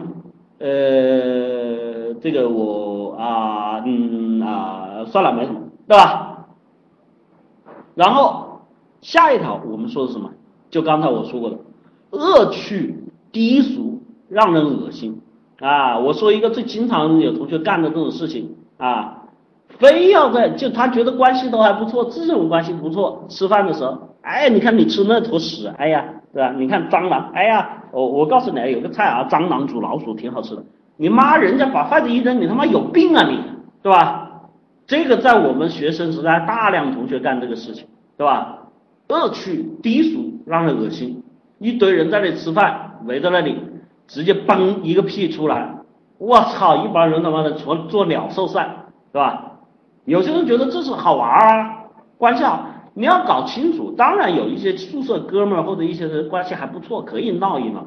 但有一些情况人家是不接受的，对不对？是不是？还有接下来是什么？有些人说话毫无条理，自己就完全按照自己思路来说的啊，兴起高兴啊，大家很嗨的那种。感觉其实他自己在说的过程中，他也不知道自己说什么，逻辑混乱。人家直接在心里面就在骂傻逼，直接骂就是骂傻逼。你讲的是什么东西啊？对吧？没头没脑，没条没理，没顺序没逻辑，没道理没原则，对不对？这我们说的啊。最后一条啊，还有那种自我啊，以自我中心为思想非常严重的那种同学啊，经常会只顾自己嗨，好嗨呀！就你看过那种什么，跟人家讲，他讲个笑话，人家没笑，他自己笑的一团糟，很嗨呀，然后人家瞪着两个眼睛，当你是怪物一样的看着你，有没有？啊，自己很嗨，全然不知道人家的感受啊，只顾自己嗨，他不管别人的，他忘记了交流互动是我们要跟人家互动的，是要跟人家交流的，你那个是在干嘛？完全以自我为中心，自己在那里嗨，嗨的不得了。哎呀，我好笑啊，好好笑呀，啊哈哈哈哈，啊哈哈，好笑。结果呢，旁边人就两个眼睛瞪着你。这种场景常见于哪里啊？我一般想起来就是周星驰的电影里面，哈哈，对吧？所以在这里面我们说了，这些问题的产生啊，都是来源于我们很多同学，你平时在你的思维上面，在你处理人际关系方面。在你的语言表达上面，在这些方面你都出现问题之后，你在这种过程中啊，人际交互的过程中啊，所产生的这种真的是痛啊，你很多同学到现在啊，我说有一类现在觉得还没所谓的那些同学，我告诉你，你真的你就回回想一下，为什么你身边的人跟你相处的人越来越少？因为有很多事情，你别觉得一下子真的除了那种直接发怒跟你翻脸的以外，你别觉得所有的事情都是当时就会发生，都当时就会现世报，都是日积月累、潜移默化，让你走到了今天。你很多同学跟我来说，说孤独，说没有朋友，说自己打不开心扉。其实说到底，你觉得是你没有朋友吗？是你打不开心扉吗？如果有一个人对你稍微好一点，我告诉你，你基本上那个高兴的程度会不亚于会蹦起来。不是说你打不开心扉，是你受到了太多的伤，是不是这样子？伤的痛了，伤的难受了，伤得你不敢。问题是，这里面最大的问题就在于，有一类同学还会觉得是别人的错，这人不好相处，这个人脾气怪。这人太强势，他们这个圈子排斥我，像刚才那个同学一样啊，他们排斥我，因为我跟娘炮在一起。你始终会把心里面的所有理由和借口都推迟出去，你不反省自己身上到底有什么问题。你记住了，一个人对你不好，可能是他的原因；两个人对你不好，是可能他们两人排斥你；如果有三个人对你不好，一定就是你的问题。你们在处理这些问题，在解决这个问题的时候，你们不认识到自己身上的问题，你始终是走不出来的。你场面冷场，让人尴尬，让人嘲笑，被人攻击，你会得出结论是我性格懦弱。哥们兄弟，什么叫性格懦弱？人家都是神经病啊！一个人强势，一个人我们叫凌霸欺凌，那不会所有人吧？一定会有对你好的人吧？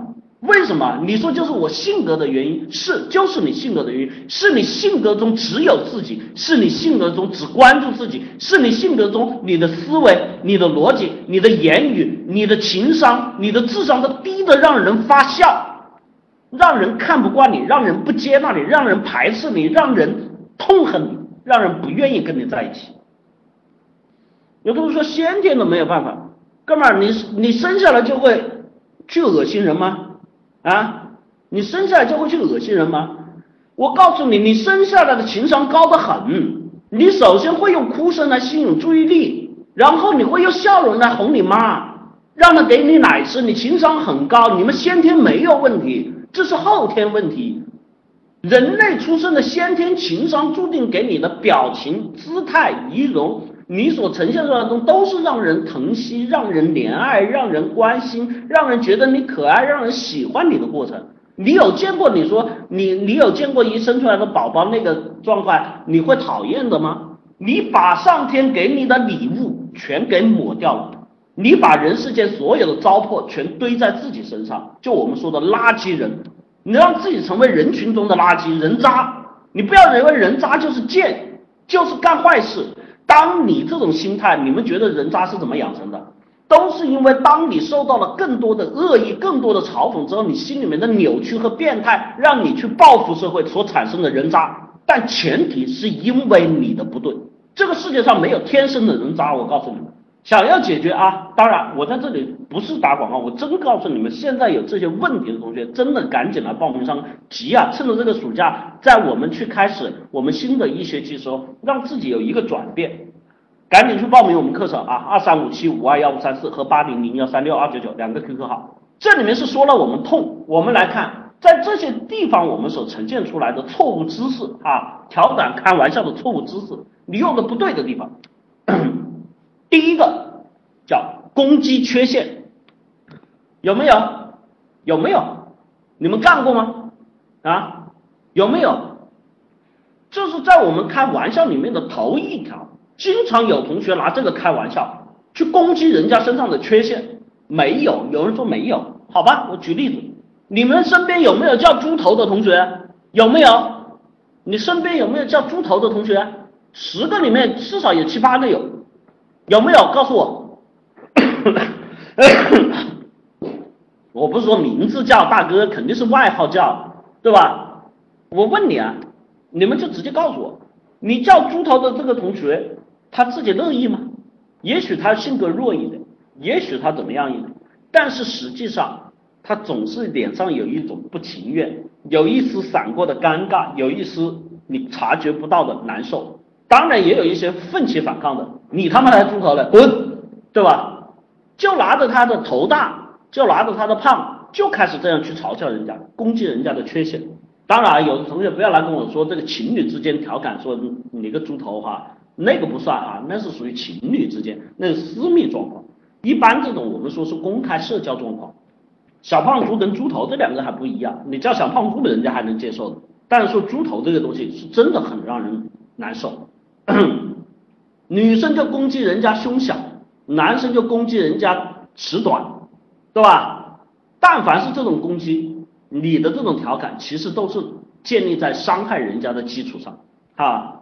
所以这种情况，这是我们经常开玩笑第一个犯的错误知识。第二个叫嘲笑弱点，有一些同学哈，我们在读书的时候一定都会有，有些同学成绩不是那么好。反应稍微慢一点，是不是经常骂他什么傻逼、智障、弱智？有没有攻击人家的弱点啊？有没有？对吧？这个是我们在开玩笑错误姿势其中排名第二啊，直接去攻击嘲笑人家的弱点，明明是人家的弱点，其实人家是在这一方面是什么忌讳的，是难过的，是想改。你不是去帮助他，你而是去嘲笑他，对吧？第三点，嘲讽行为，人呐做事啊都会有一点瑕疵，都会有一点错误，但是我们平常在生活中这种行为，这是很多同学觉察不到的，都会有一些这种叫什么，嘴上的一种这种我们叫不留德，人家错就错了嘛，但你偏要去冷嘲热讽，偏要去冷嘲热讽。去说他这个不行，说他那个不好，说你这个做的是错的。哎呀，你看你做的这事儿哈，哼，对吧？你看你做的这事儿，你觉得你像啥呀？啊，对吧？你看你干的这事儿，你觉得你像啥呀？啊，有些人说我没骂人啊，你不要觉得有很多时候一定带有侮辱性的行为才是骂人，有些语气上，有些我们的这种什么？肢体动作上，有时候我们的眼神上，甚至有的时候我们发出的那种讥笑声，都是一根针一根针的扎在人家心上，对不对？这里面你即便没干过，我告诉很多同学干，而这种事情在哪些地方容易出现呢？在你参加工作之后特别容易出现，有没有？一二没有？嗯。在公共场合，单位同事基本上不会骂你，不会说脏话，但是那种语气中那种嘲讽、那种嘲笑、那种讽刺，哎呦，那真的就让你这个背上一根一根的感觉，就背上那个有一颗一颗的东西在爆炸一样的，头皮发麻，这个脸上和脖子上就那种血冲上来那种憋得慌，有没有？对吧？而且甚至人家还半带开玩笑的，还会说：“哎呦，你看你，你就不错啦，对吧？哎，你看你对领导表扬啦，什么事情都被你占啦，好事都被你做啦，对吧？要恭喜你呀，对吧？请我们吃饭呗，对吧？这三点哈，这日常中最错误的知识。有同学说我没干过，其实我请你们去回想啊，这些事情你们都在干，不要说没干啊。”很多同学都在干，只是你呈现出来的状态和强弱不同。第四点叫情绪宣泄，有些同学啊说上面我我没干那些，但是你有很多时候跟人在交往的时候，你的开玩笑和这些东西，你都只就像我前面说的，只顾自己开心，你在很多时候只顾自己去发泄自己的情绪。发现自己所谓的开心、不满，所谓的嘲讽，甚至有很多同学是什么？在这种情况下去表露的原型，其实是在伤害人家，而他却浑然不知，不知道为什么人家就不高兴了，有吗？有一些同学这个啊，情绪宣泄不是是光说负面的，有的时候我们高兴也要宣泄情绪的，某天有个什么喜事高兴了啊。这里啊，开各种玩笑，说各种笑话，对吧？全然不顾身边人的感受，对不对？可能今天人家成绩搞差了，可能今天人家失恋了，可能人家心情很差，你在那里自鸣得意，你在那里显摆，有些时候你觉得我又没干什么呀，是不是？有很多东西我没干什么，很合理，还有很多道理。你看我干的事，我又没骂他，我又没说他，我说自己，我自己高兴，这难道有错吗？你说你觉得有错吗？你要认为没错，你就是最大的错。你造成了人家的情绪不好，你造成了人家更多的悲哀。有一类，我我举个最简单的例子，有一种，对吧？自己回来啊啊，谈了恋爱啊，很高兴跟女朋友约会，哎呀，很高兴啊，我女朋友怎么好，我男朋友怎么好，你看怎么怎么样？人家那边正失恋呢，啊，要不我请你们吃饭吧？啊，要不然我叫他请你们吃饭吧？有没有？最后就你摆张什么臭脸啊？有什么了不起啊？我又没干什么，你不高兴还妨碍我啊？对不对？你说你的关人际关系能好吗？啊？还有一类片面强调，讲事情啊，哎呀，就喜欢只讲片面的事情，看问题根本就不全面。当你去强调这种片面的时候，你把其他的因素、其他的人都给忽略了，对吧？这种情况下会怎么样？一样会让人反感，一样会让人心生厌恶啊！举个最简单例子，常见的啊，我们常见的啊，这个女生最最不愿意听的，你上来，哇，那个女的，你看胸多大呀？一看就是没脑子的，有没有？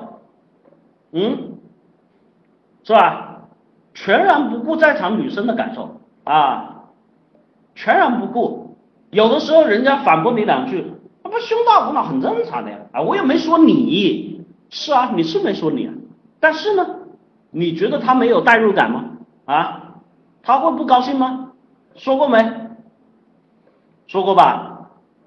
啊，接下来我们说的 什么叫偏见重伤？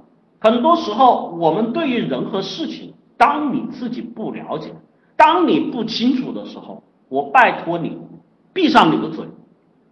经常去跟人家开玩笑的，说的这些话里面带着狭隘的自私、狭隘的偏见，最典型的叫地域性的攻击啊！原来我有个哥们儿，一个在网上看了一个报道啊，新疆人什么的，就开始嘲笑，就开始说，你看这新疆人，哇哇哇哇哇，说一堆。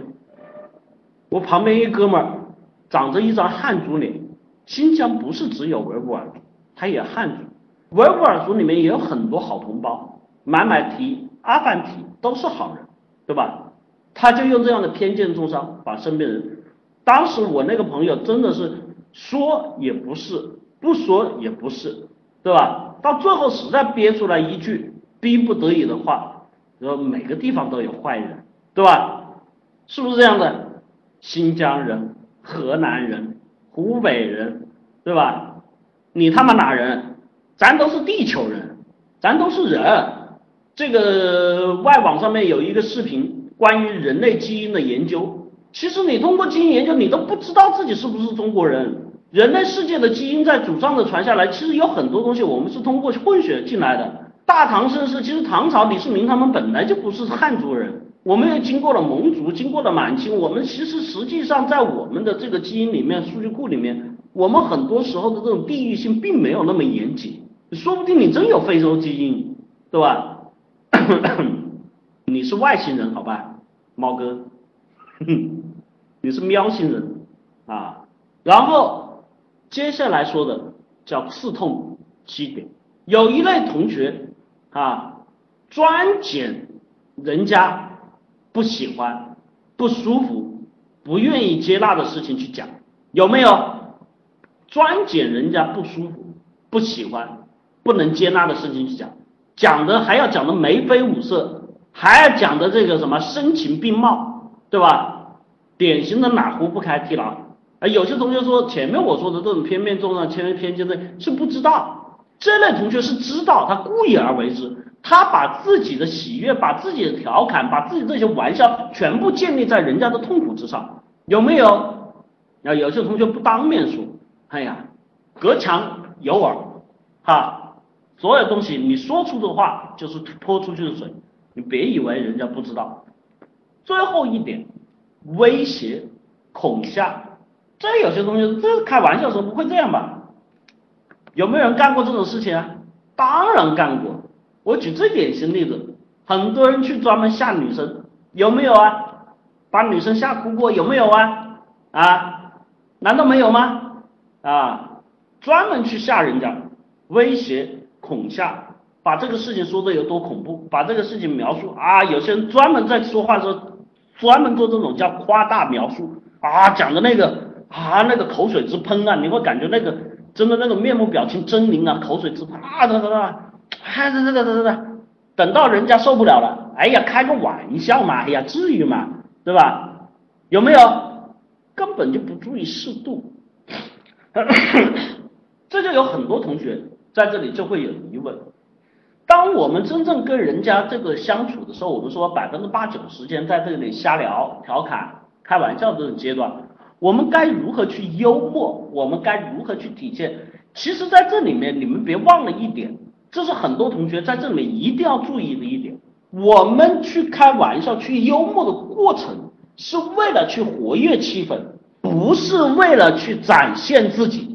这是很多人为什么产生这些行为的致命要素、致命缺点，是不是？但凡是你心里面无他人的时候，只想自己的时候，你这些问题全部暴露出来，是不是这样子？一是二不是？你不要只顾着自己嗨，不要自己顾自己取乐，不要为了某些点去找点，不是为了去证明自己多牛逼，不是证明自己口才好，不是证明自己什么，你是为了去活跃气氛，你的目的是让大家觉得好玩、好笑和开心，这才是关键。当你把这个目的和行为方式错了的时候，你做出来的言行必然是不恰当的。当然，有些人会跟我犯倔、抬杠，我就管自己啊，我就管自己高兴啊，老子就管自己，好吧？如果你真是为这个东西去管自己的话，你一定还要注意一点，什么？你为自己开心，我问你啊，最后的结果你开心吗？你讽刺了对方。你嘲笑了对方，你攻击了对方，你刺痛了对方，你恐吓了对方，你觉得好高兴啊？有没有这种干过这些事情的同学，到最后不欢而散之后，其实心里面有一种失落感，会说一句真没劲，有没有？一有二没有？一有二没有？你到最后，你其实并没有得到你的愉悦。你反倒把这个幸福，把这个快乐本来可以去建立。你知道人跟人之间相处能聚在一起是多么珍贵和宝贵的时间。你通过这么一个短的时间，瞬间就把这个给瓦解了。你本来可以让自己生活过得更好，接下来大家可以去玩，接下来大家可以去笑，接下来大家可以去干很多事情，甚至在这里面会接下来大家会认可你，去认同你，去欣赏你。甚至有可能会带给你好的工作机会、好的生意机会、新的朋友、新的发展的时候，你全然给抹掉，是不是这样子？然后你就来找伊斯老师，你说啊，伊斯老师，我不太会跟人相处，啊，伊斯老师社交有问题，伊斯老师我没有朋友，伊斯老师，我只想在这里跟你说一句：人见有天收，自己为自己的行为买单。你不要觉得啊，说我懦弱，我怎么胆小，我说这造成我人际关系不好。真正弱的人，真正这些能力不差的人，并不是会被所有人排斥。当然会有一些人对你有欺凌，会有凌霸的现象出现，但是始终这些人身边是有朋友的，他们不是没有朋友的，他们身边会有那些有爱心、愿意一起相处、大家能够融洽相处的朋友是有的，甚至朋友比那些凌霸的人数要多。有很多时候，他们会有人跟你挺身而出，帮你去挡枪，帮帮你去争取你的权益，帮你去打抱不平的。你连这样的人都没有，你想想，你到底出了什么问题？那些人才能说他性格弱。你连这些朋友都没有的话，你不要跟我说你性格弱，不要说你内向这些话，你自己做了什么？你要想。所以在这里面，我们去强调这些幽默和这些技巧。你们说了，我说的第一个原则，我们是为了环境而去做这些事情，是为了活跃气氛而做事，不是为了自己，这是关键点。那么我们日常在生活中做，你们会怎么做？我告诉你们，我会教你们技巧，不用着急啊。我们来看开玩笑幽默的正确姿势。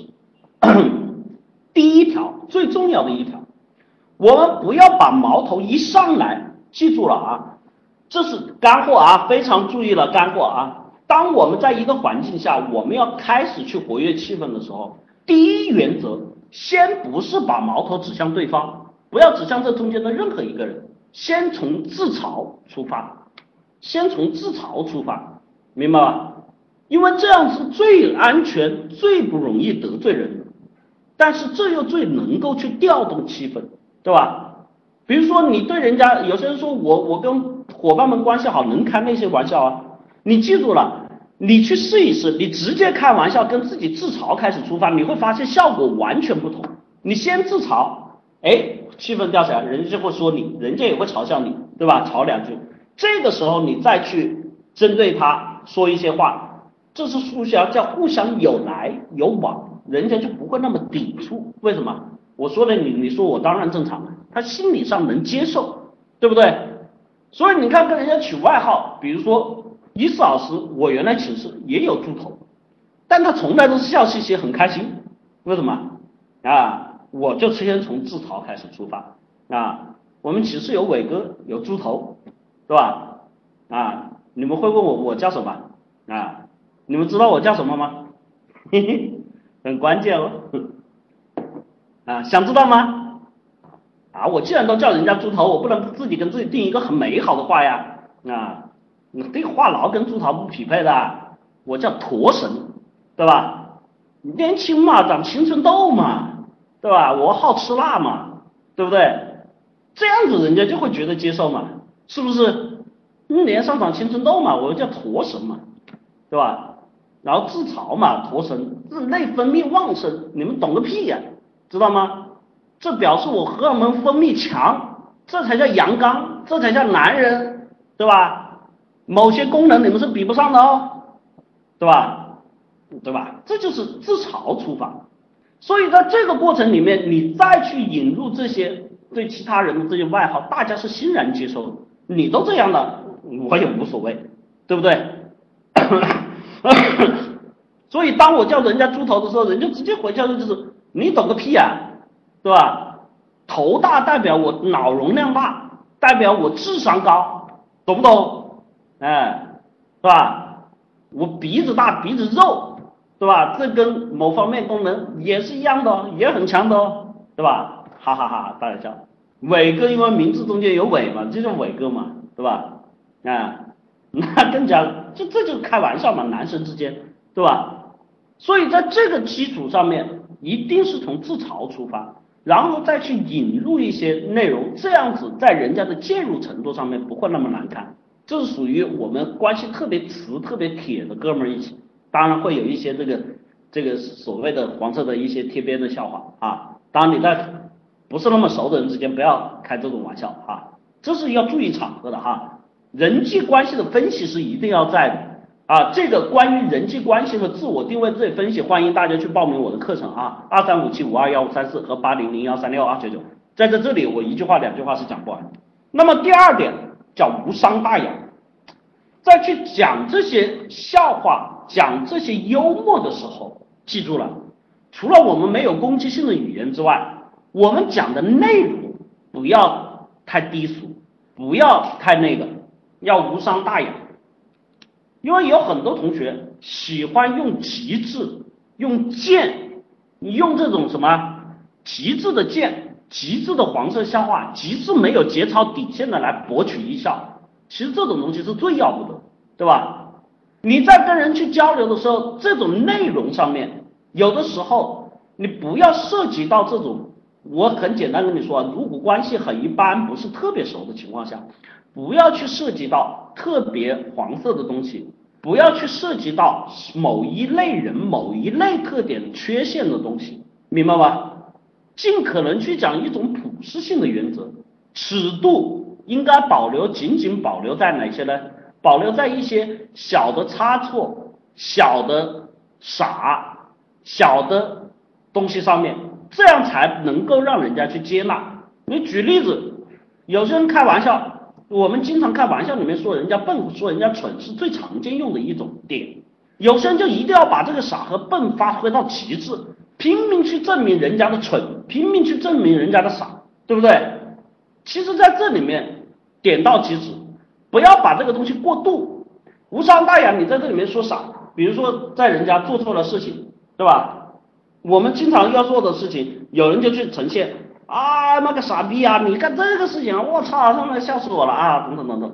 但这就是属于刺激。但是有的时候你换一种方式，不要去伤到这个大家的这个所谓的雅的层面，你应该跟人家怎么说，对吧？你也有今天啊，对吧？这种调侃就没有触及到这种。直接的攻击没有触及到这种不和谐，没有把这个底线给击破，对不对？你也有今天啊，是不是？你非要去说人家蠢，说人家笨，说人家，那你得到的结果一定是被人家怎么样攻击和难受。有同学说这个挺难转的，我告诉你这个东西不难转啊，包括上面你像这种吐槽大会上面这些段子，他们其实都是对过台本的，你别以为随便上来说。起承转合思维上面的调整切入点的方式啊，这个在我的这个结构化社交里面沟通的那一部分会去讲啊，欢迎去报名二三五七五二幺五三四和八零零幺三六二九九。第三个我们叫过程参与，我们说了在这个过程里面，我们刚才说的原则啊，在跟人开玩笑的过程时候，最最最最要关注的就是我们是为了调节气氛。不是为了去重伤他人，所以我们不能够去干这些事情。那么有很多时候，问题是你是去调侃对方，对方又在，你怎么可能去绕过去呢？哎，这个时候关键点来了，叫过程参与。你要把自己带入进去，就像前面自嘲一样。当你在这个过程里面所出现的时候，这种特质性的意味就没有那么强了，对吧？这种特质性的意味就没有那么强了。你有的时候跟人家说啊，说你这个怎么怎么怎怎怎么怎么样？你如果把话题转换成，你看你做的这个事儿，对吧？比我当初那个傻逼还不如，是不是两相一对比，效果完全不同啊？对不对？两相一对比，你光说人家，人家是难以接受的。你在过程中你有参与感，你看看还不如我当初干的那傻逼事儿，对吧？然后不再不再去特指他的蠢，开始特指自己的蠢，跟前面自嘲一样啊！你看我，我原来蠢到什么地步啊？怎么怎么怎么怎么怎么啊？我干这个事情，我操，你比我更好玩啊，我操，你比我更好笑，对不对？一味的指责只是攻击的开始，你有参与感，这个就属于什么？能够把这件事情给换成大家互动的方式 啊。第四个，我们说的叫围城打援。有很多同学说，有一些时候开玩笑还是会有一些尺度的问题。我跟大家举个例子啊，大家不太懂什么叫围城打援。在这里面我们说的，比如说我跟你说一个例子，大家听一听啊。不是前一段时间这个云南山歌很很很流行吗？老司机的歌大家听过没？啊，听过。那么。这就肯定在生活中会是一个开玩笑的点。那天呢，我跟一朋友吃饭啊，他老婆在啊，大家注意看了啊，这就叫雅俗共赏，然后又不突破底线的方式，围城打援。那这个里面男孩子就会说一些话呀，但是人家老婆在，你这个东西总是不好发挥呀，嗯，对不对？怎么样才能第一又不伤害人家的情感？第二，又不造成这个误解，还要体现在你的能力和水平上面。人家我就说啊，这个一说说说，我说你呀，你这个人就是经常属于这个啊，对吧？开玩笑，相对关系还可以啊，就关系论啊，一定要分析啊。你说这个你这个是不是啊？天天这个在外面跑业务，对吧？你看这个老司机了吧啊？然后我就模仿一下唱歌啊，老司机带带我。阿妹下山去看，是吧？啊，然后他老婆就笑，啊，他也笑，好，然后接下来我再说，所以说你这种人啊，平时就不老实啊，在把老婆面前装的一本正经，其实往往有很多人到这里就刹不住车了，就开始说说的一些话就很难听，其实人家老婆听了不舒服，回去之后两个夫妻就会吵架。但是记住了，有些时候你得叫围城打援，你得要把话圆回来，你才能说。我说，甚至我就开始报底线了，是不是这个手机、电脑上存着好多种子呀，对吧？我操，你们一听这跟人家老婆在说这种话，我操，哪受得了，对不对？是不是这样子？有些人就没节操的开始去说啊，什么经常去夜总会啊，什么这些东西，啊，对吧？这个时候千万不要往下切。围城打援，你要圆回来，要把这个东西要救回来，救回来就说，然后记住了，活跃气氛，你要每个人有对象，你不是只对一个人。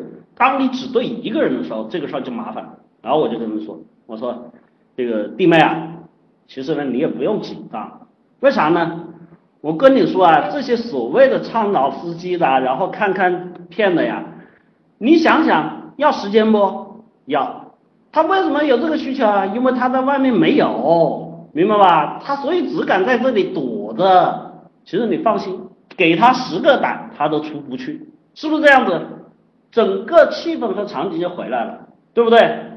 整个气氛场景回来了，既说了一些所谓擦边球的笑话，也调节了一下气氛，同时你又赞扬了人家，人家对你的感觉是你说话有水平，对吧？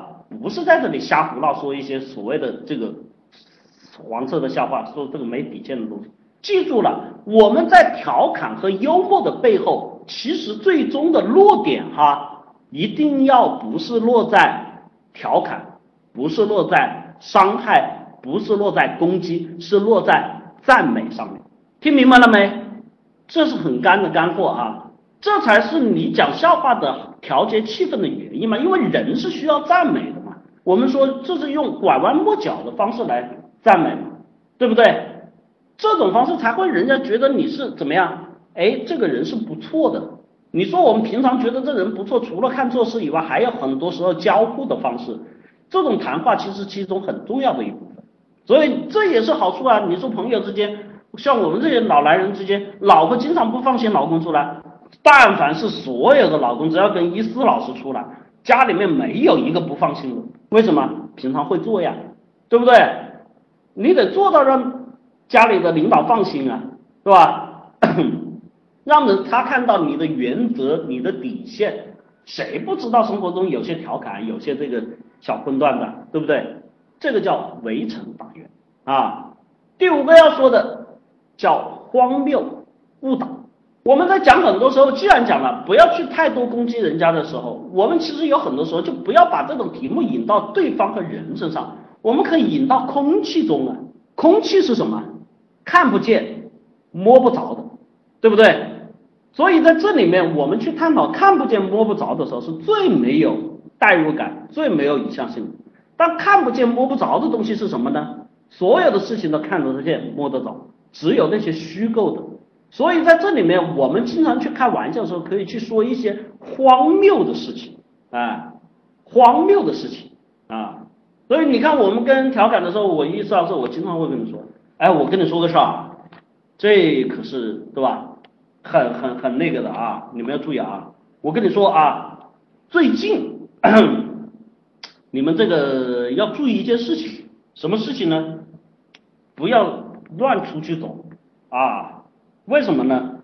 因为最近啊，外面来了一伙人啊，这伙人呢，注意了啊，专找这些啊，看上去像老板啊，看上去像富太太这些人，专门干什么？你们知道吗？啊，你们说说到这个时候，是不是所有人都关注啊？目的都很关注啊？我还一啊，知道干什么吗？哎，我跟你们说啊，很要小心。他们专找这些人啊啊推销保险啊推销什么保险呢？呃，这个大家一听就知道我啊搞笑。我推销什么保险呢？你们知道吗？不知道吧？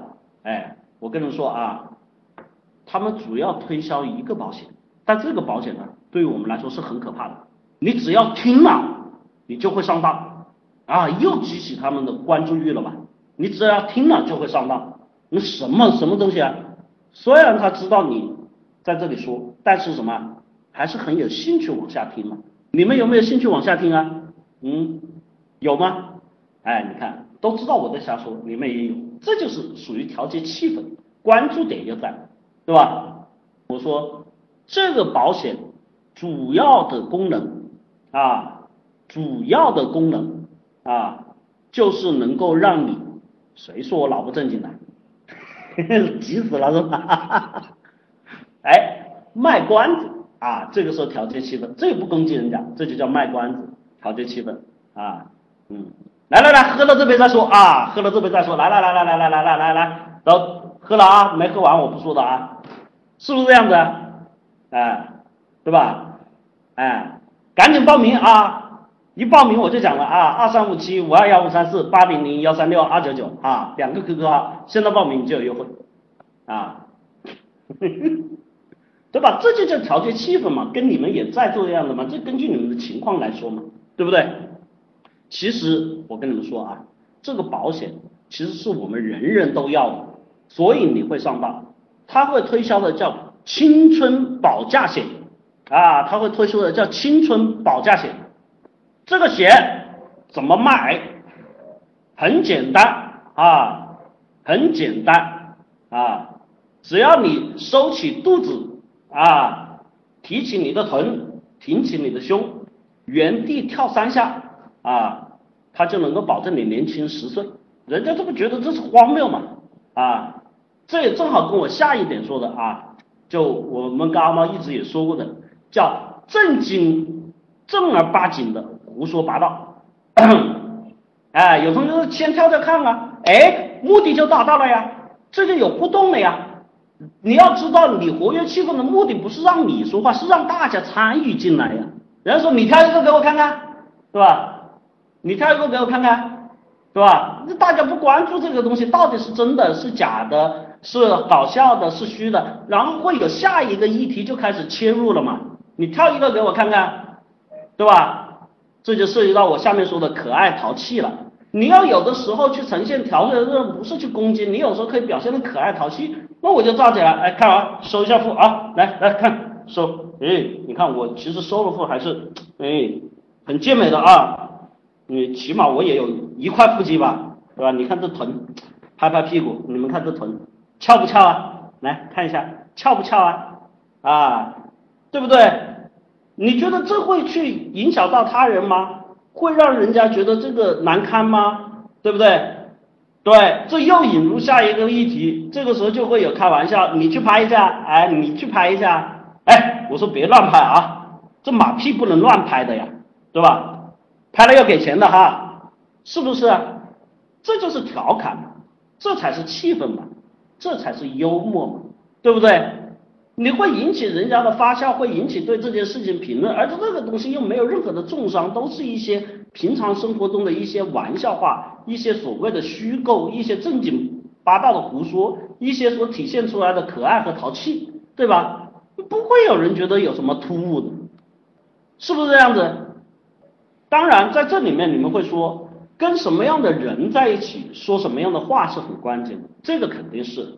人跟人之间的相处，我们去在什么样的状态下去表现自己，在什么样的状态下该说什么样的话，这是涉及到自我的定位，涉及到我们跟人家的关系。在这里面，我们掌握的有同学说什么叫雅，什么叫俗，这种我们所说的人性原则，我们所讲的所谓的规则尺度，对吧？这些都是我结构化社交的内容。欢迎大家报名我的课程，二三五七五二幺五三四和八零零幺三六二七九。我们在生活中需要幽默，我们在生活中需要调侃，我们在生活中需要乐趣。我们不能把自己的生活过得就是每天那么的说，我烦躁，我难受，我悲伤，对吧？我有问题，我没有朋友，这些东西不是我们生活应该存在的状态。其实我们生活可以过得更有滋有味儿。对吧？我们可以有朋友一起聚会，我们可以有生活中的一些事情交往，我们可以有事业上面的追求，我们可以有学习上面的乐趣。这些东西其实都来源于我们自己的行为去构建，不是我们在这里面每一个人在这里面去跟自己找些理由，他怎么样，这个怎么样，生活很难，这个借口那个借口，这些东西帮助不了我们。从我们自己身上出发，学会去做事的方法，把事情做好。从我们自己的行为和心态上面去出发，学会跟人相处的方式，这才是我们收获生活真正应该拥有的东西。你说生活应该给我们什么？生活会给到我们教训，生活会给到我们理念，生活会给到我们向往，生活会给到我们很多很多的东西。我们可以去反哺给社会的也有很多很多的东西。我们可以反哺给社会，给人帮助；我们反哺给社会，可以给人欢笑。反哺给社会你的善意，你的不，你的行为，去创造社会的价值，这是我们可以做的事情。不要把自己生活过到最后，就像我刚才说的，成为人渣。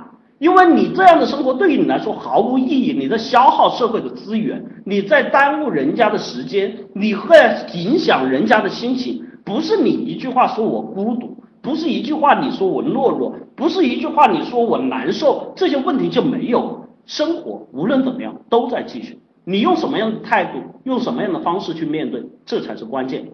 这是我们课程可以给到你们的核心。我们现在缺乏这样的机会，希望我们能够帮助你。我们的课程二三五七五二幺五三四和八零零幺三六二九九，伊思老师两门课程立体化思维方式教你做事。结构化社交教你与人相处和做人的方式。这里是凡事都有解，我是伊思，希望能够跟我们一起去成长。在前面我欣喜的看到了很多同学在这里的改变和成长，这才是我所想要的，这也算是我为社会为大家做出的贡献。我希望大家能够去关注我们的啊微信号 i 杠下划线 think 二零一四 think 英文单词思考的意思 t h i n k。i 杠下划线 t h i i 杠下划线 t h i n k 二零一四，我们的微信个人号跟大家进行互动。我们的微信公众号直接搜索“凡事都有解”五个中文字就能一键关注。事情的事是呃事是事情的事啊。课程可以分期付款啊。呃，另外直接去参加我们的分销推广组三幺九七二五四九九，去帮助他人，因为有很多人我们说了，不要只为自己而活。当你为社会而活，为其他人活的时候，你自然能够找到那个真正的自己哈。帮助他人，帮助自己，帮助我们的课程，还能收获丰厚的现金回报，一举多得，何乐而不为？我们分销推广 QQ 群三幺九七二五四九九，这里是凡事都解，我是伊思，希望我们的课程不只是跟你们带来一些思考，带给你们实际的行动，带给你们正能量，让你们生活走向美好，才是我们真正的利益。谢谢大家。周五晚上同一时间，这个频道我们再见，祝大家晚安。